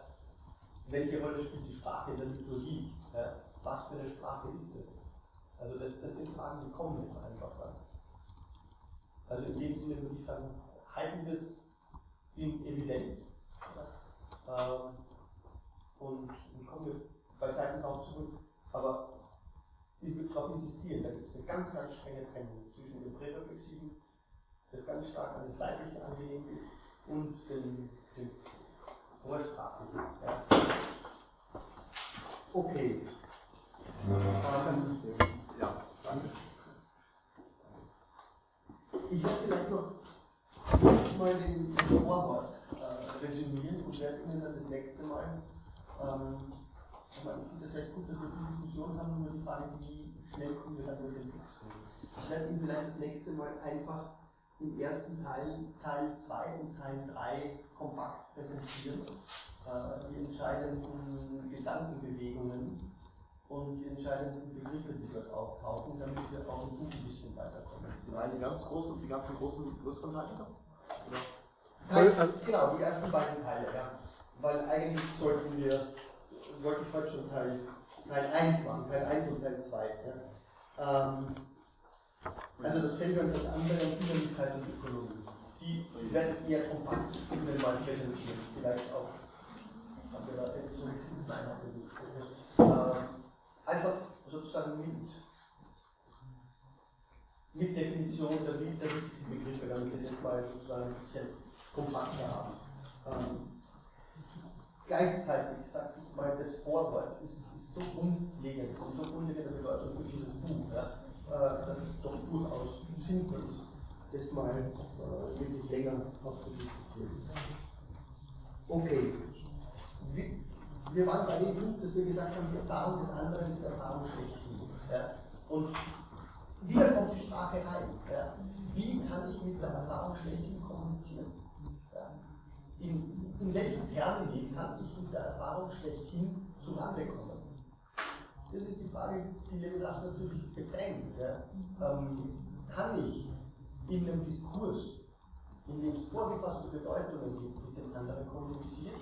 Oder ist nicht jede Sprache, die den anderen auf der Grundlage dieses Begriffs anspricht, sozusagen ein Verrat am anderen? Welche Sprache wird dem anderen gerecht?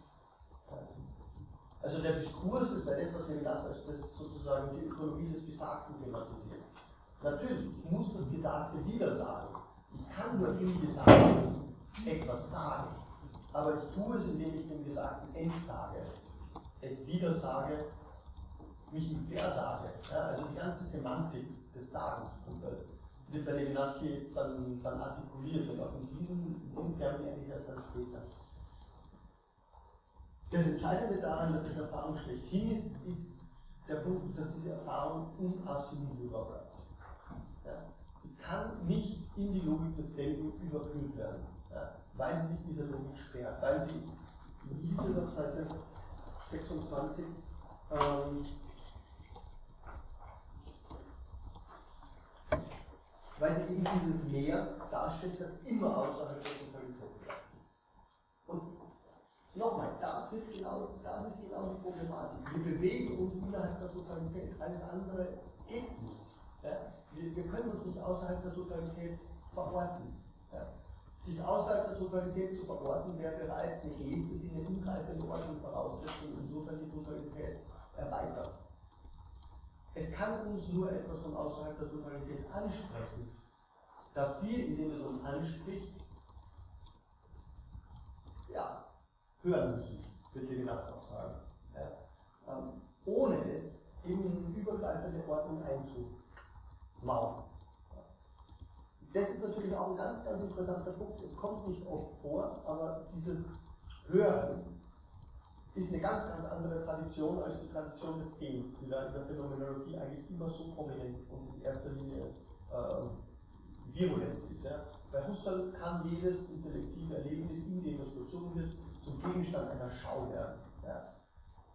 Es ist bei Heidegger an einer ganz entscheidenden Stelle in seinem Zeit das Lumen Natural, ja, das uns zu sehen gibt. Ja. Es, es, es, ist, es ist ein Primat der Schau. Ja. Weshalb? Die Schau ist laut Aristoteles natürlich das am weitesten von der Affektivität entfernte. Ja. Sozusagen der, der am meisten desensibilisierte Sinn. Ja. Der am meisten, wenn man so will, auch spirituelle Sinn. Ja. Wobei die spirituellen Sinne dann, das ist eine ganz andere Tradition von den Kirchenvätern herauskommen. Äh, die spirituellen Sinne, die, die, bringen eigentlich viel mehr diese Sinnlichkeit der anderen Sinne in den Verständnis. Also die Schau wäre ja, der Versuch, der Theorie sozusagen zu ihrem Erfolg zu verhelfen. Dagegen das Gehör, das Hören, wäre ein auf ein ganz anderes Register zu wechseln.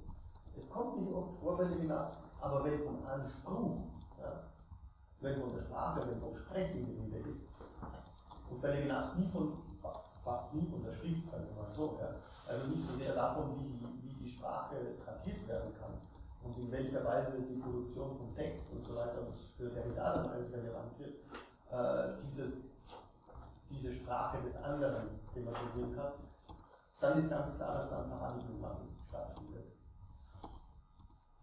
Gut, man kann sich jetzt noch Folgendes fragen, das tut der im Vorwort auch. Wieso ist diese Erfahrung schlechthin nicht eine negative Erfahrung? Eine bloß negative Erfahrung. Levinas insistiert ja darauf, dass sich das Jenseits in der Totalität spiegelt. Ich habe die Stelle zitiert.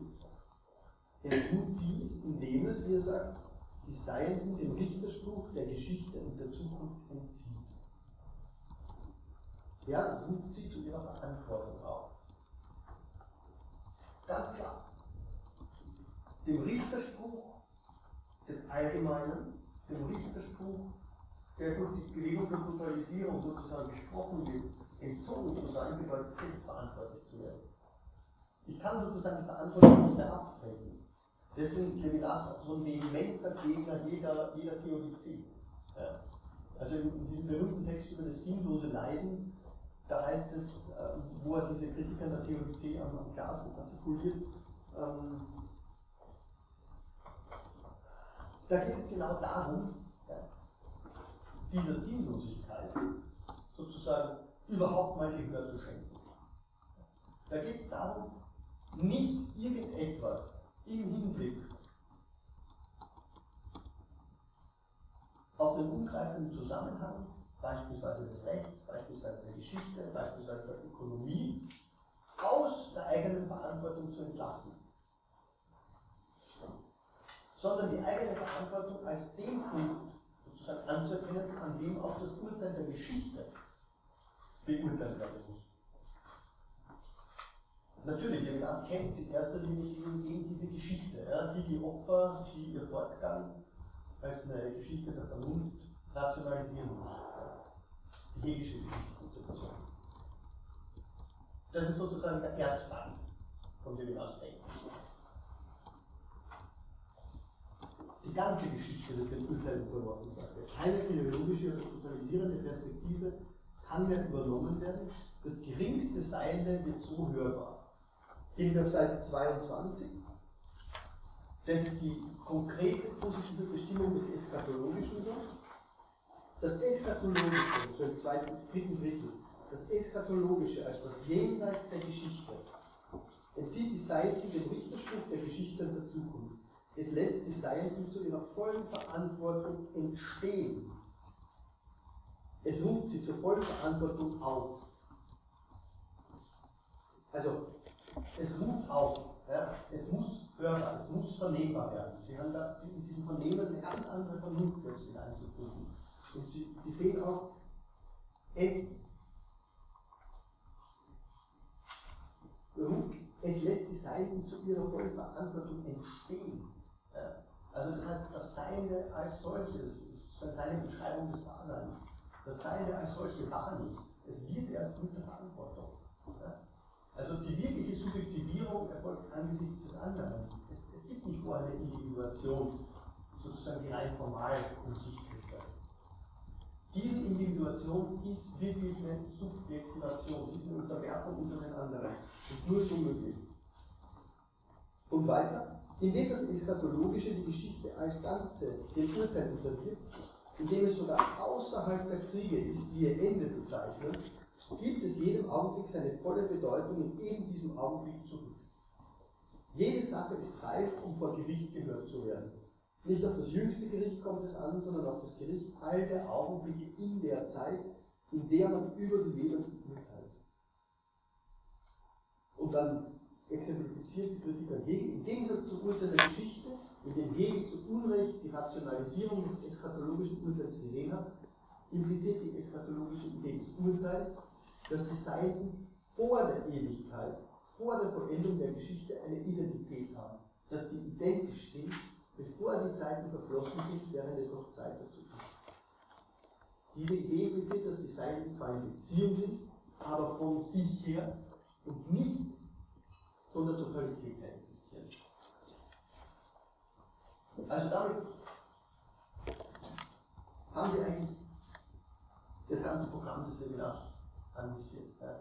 Es geht hier um die Subjektivierung dieser Subjektivität, nicht des Subjekts. Das haben wir, glaube ich, ausführlich besprochen. Diese klassische Figur des Subjekts wird hier suspendiert. Und wir sagen, nachdem wir das schon angesprochen haben, relativ schnell jetzt, wie können diese Seiten, sofern sie in Beziehung sind, aber nicht von der Totalität her, in Beziehung sein. Und da ist eben die Rolle der Sprache, die er, die er in den Vordergrund rückt. Er schreibt dann gleich darunter, die Idee des Seins, dass die Geschichte überschreitet, macht Seine möglich, die dem Sein angehören und zugleich persönlich sind.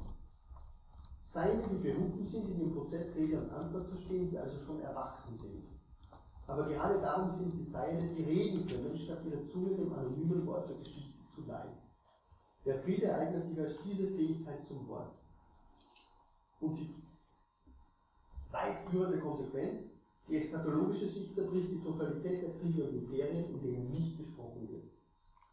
Sie zieht nicht, also das eschatologische Sehen zieht nicht auf das Ende der Geschichte im Sein, seiner Totalität, sondern stellt eine Beziehung zum Unendlichen des Seins her, das die Totalität überschreitet. Die erste Vision der Eschatologie, also da kommt jetzt plötzlich wieder die optische Metapher rein. Die Vision der Eschatologie erreicht die eigentliche Möglichkeit der Eschatologie, das heißt den Punkt der Totalität, die Möglichkeit einer Bedeutung ohne Kontext. Diese Bedeutung ohne Kontext, die definiert als Antlitz. Und seine erste Definition des Antlitzes ist, das Antlitz spricht. Bedeutung ohne Kontext ist natürlich etwas, das unmittelbar sozusagen gegen eine strukturalistische Sprachfassung zu verstehen. Ja? Gegen jegliche, ich sag mal, an Strukturen überhaupt, ohne strukturalistisch zu sein, an jede an Strukturen überhaupt natürliche Auffassung der Sprache. Die Erfahrung der Moral folgt nicht aus dieser Vision. Also, wir haben nicht diese Vision und dann könnten wir uns dazu erheben, moralische Wesen zu sein. Nein, sie vollbringt diese Vision. Und das ist natürlich ein ganz, ganz entscheidender Punkt. Die Ethik ist eine Optik, aber sie ist ein bildloses Sehen. Genau, und das ist ja, sie vollbringt das eben in dem Kontext. Oder? Das ist doch der Bind bei Levinas und das ist auch das Spannende. Weil er sagt es ja auch im Interview mit Nemo, das Antlitz kommt natürlich aus dem Kontext zu uns und natürlich hat auch ein Aufseher am KZ eine Uniform an und natürlich gibt es Kontexte, die an, an dieser Figur dran sind, aber es gibt diese Bedeutung ohne Kontext im Antlitz und das ist ja sehr interessant, also dass er das finde ich sehr interessant jetzt auch bei dem Abschnitt gerade, dass er diesen Begriff der Eskatologie im Profanen sozusagen verortet. Das ist unglaublich spannend, also geschichtsphilosophisch. Es ist unheimlich spannend, aber unheimlich problematisch. Also ich habe so ein bisschen darauf hingewiesen. Ja? Ja. Ich habe es ganz am Anfang mal gesagt, da gibt es natürlich auch diese ganze Problematik, dass Levinas äh, die Kultur so sehr ausklammert. Ja? Dass Levinas äh, das, die ethnische Zugehörigkeit und so weiter so ausklammert. Aber ich glaube, man muss trotzdem mal verstehen, worauf er hinaus will. Ja? Worauf er hinaus will, ist diese Fähigkeit zum Wort. Und diese Fähigkeit zum Wort kann sich nur unter der Voraussetzung ergeben, dass das Antlitz zunächst mal mich ohne Kontext anspricht, auch wenn es aus dem Kontext erscheint. Ja. Deswegen heißt es ja an der, an der Stelle, die wir uns, glaube ich, auch angesehen haben, ähm, in der Untergang der Vorstellung, ähm, das Antlitz ist, oder der andere ist ein Loch im Horizont. Ja. Das heißt nicht, dass der Horizont zufällig wäre. Ja. Überhaupt nicht. Das heißt nur, dass in einem Horizont ein Anspruch gestellt werden kann. Und nehmen Sie Anspruch jetzt nicht als normativ, das ist pränormativ fassen. Ein Anspruch ist noch an keinerlei normative Bedingungen geknüpft. Ein Anspruch ist die Tatsache, dass sich in diesem Horizont der Zusammenbruch dieses Horizonts anzeigt. Und das ist kein normatives Geschehen, das ist vielleicht protonormativ. Das ist sicher pränormativ, vielleicht protonormativ. Aber es ist nicht normativ. Ja. Ich kann nicht im Voraus definieren, wann ja, die Tatsache, dass sich mir die Bedeutungen versagen, ethisches Gewicht bekommt. Ja. Das kann ich nicht. Das wäre bereits wieder die Ethik als Kalkül. Ja. Das wäre maximal Sitten, ja. aber nicht sozusagen der ethische Impuls, auf den wir hinaus sind.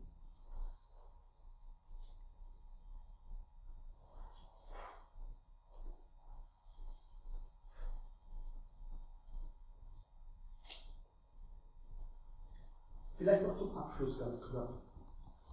Auf Seite 25 führt er dann die Problematik der Eskatologie und die Problematik der Totalität nochmal zusammen. Seite 8, 9. Okay, fangen wir ganz oben an. Das ist ganz wichtig nochmal, weil es hier auch darum geht, dass es nicht sozusagen um, um, um eine beliebige Subjektivität geht, nicht um Gemeinwesen lebt die Eschatologie des Friedens, sofern sie außerhalb dieser Erfahrung nicht von Meinungen und subjektiven Illusionen. Das wird er zeigen müssen. Ja? Inwiefern ist dieser Zusammenbruch des Horizonts, inwiefern ist die Bedeutung ohne Kontext nicht was Beliebiges? Ja? Inwiefern geschieht es oder geschieht es nicht? Inwiefern habe ich den Gewicht? Inwiefern bin ich beteiligt? Ja? Inwiefern bin ich angesprochen? Muss ich angesprochen sein? Es sei denn, die philosophische Evidenz wiese von sich aus auf eine Situation zurück, die nicht in der Sprache der Totalität gesagt werden kann. Wir haben es gehört, wir uns ein. Es sei denn, das Nichtwissen, bei dem das philosophische Wissen beginnt, falle nicht mit dem Nichts schlechthin zusammen, sondern allein mit dem Nichts entgegenstellen. Ohne die Philosophie, und das ist jetzt wichtig, durch die Eschatologie zu ersetzen, ohne philosophisch die eschatologischen Wahrheiten zu beweisen, die Levinas unter Anführungszeichen setzt, sind nicht die Wahrheiten, von denen er ausgeht. Kann man von der Erfahrung der Totalität auf eine Situation zurückgehen, in der die Totalität zerbricht, während diese Situation die Totalität selbst bedingt. Eine solche Situation ist das Erstrahlen der Exteriorität oder der Transzendenz im Antlitz des anderen. Wie er sagt, der Begriff der Transzendenz, wenn er genau auseinandergelegt wird, findet seinen Ausdruck in dem Terminus dessen Entwicklung. Und dieses, dessen Offenbarung führt nicht zur Annahme irgendeines dogmatischen Geheils. Worauf will er hinaus? Wenn er von Offenbarung spricht und gleichzeitig versucht, sich von jeglicher theologischen Aufladung freizuhalten. Die Offenbarung ist nicht das, was man zunächst mal mit der Intentionalität verbindet. Die Intentionalität manifestiert das Seiende als Seiendes. Die Offenbarung greift offensichtlich über das Seiende als Seiendes hinaus. Das heißt, es ist nicht Seiendes, das sich dem Ich, dem Sich offenbart. Die Offenbarung ist sozusagen Öffnung eines anderen Registers. Es manifestiert sich nicht, es zeigt sich nicht. In der Offenbarung geschieht offensichtlich was anderes. Es ist aber auch nicht eine jenseitige Transzendenz, die sich da zeigt. Gegen Ende des Vorworts kommt er dann auf den Begriff des Ereignisses zu sprechen. Spricht davon, dass die Offenbarung Offenbarung des Unendlichen ist.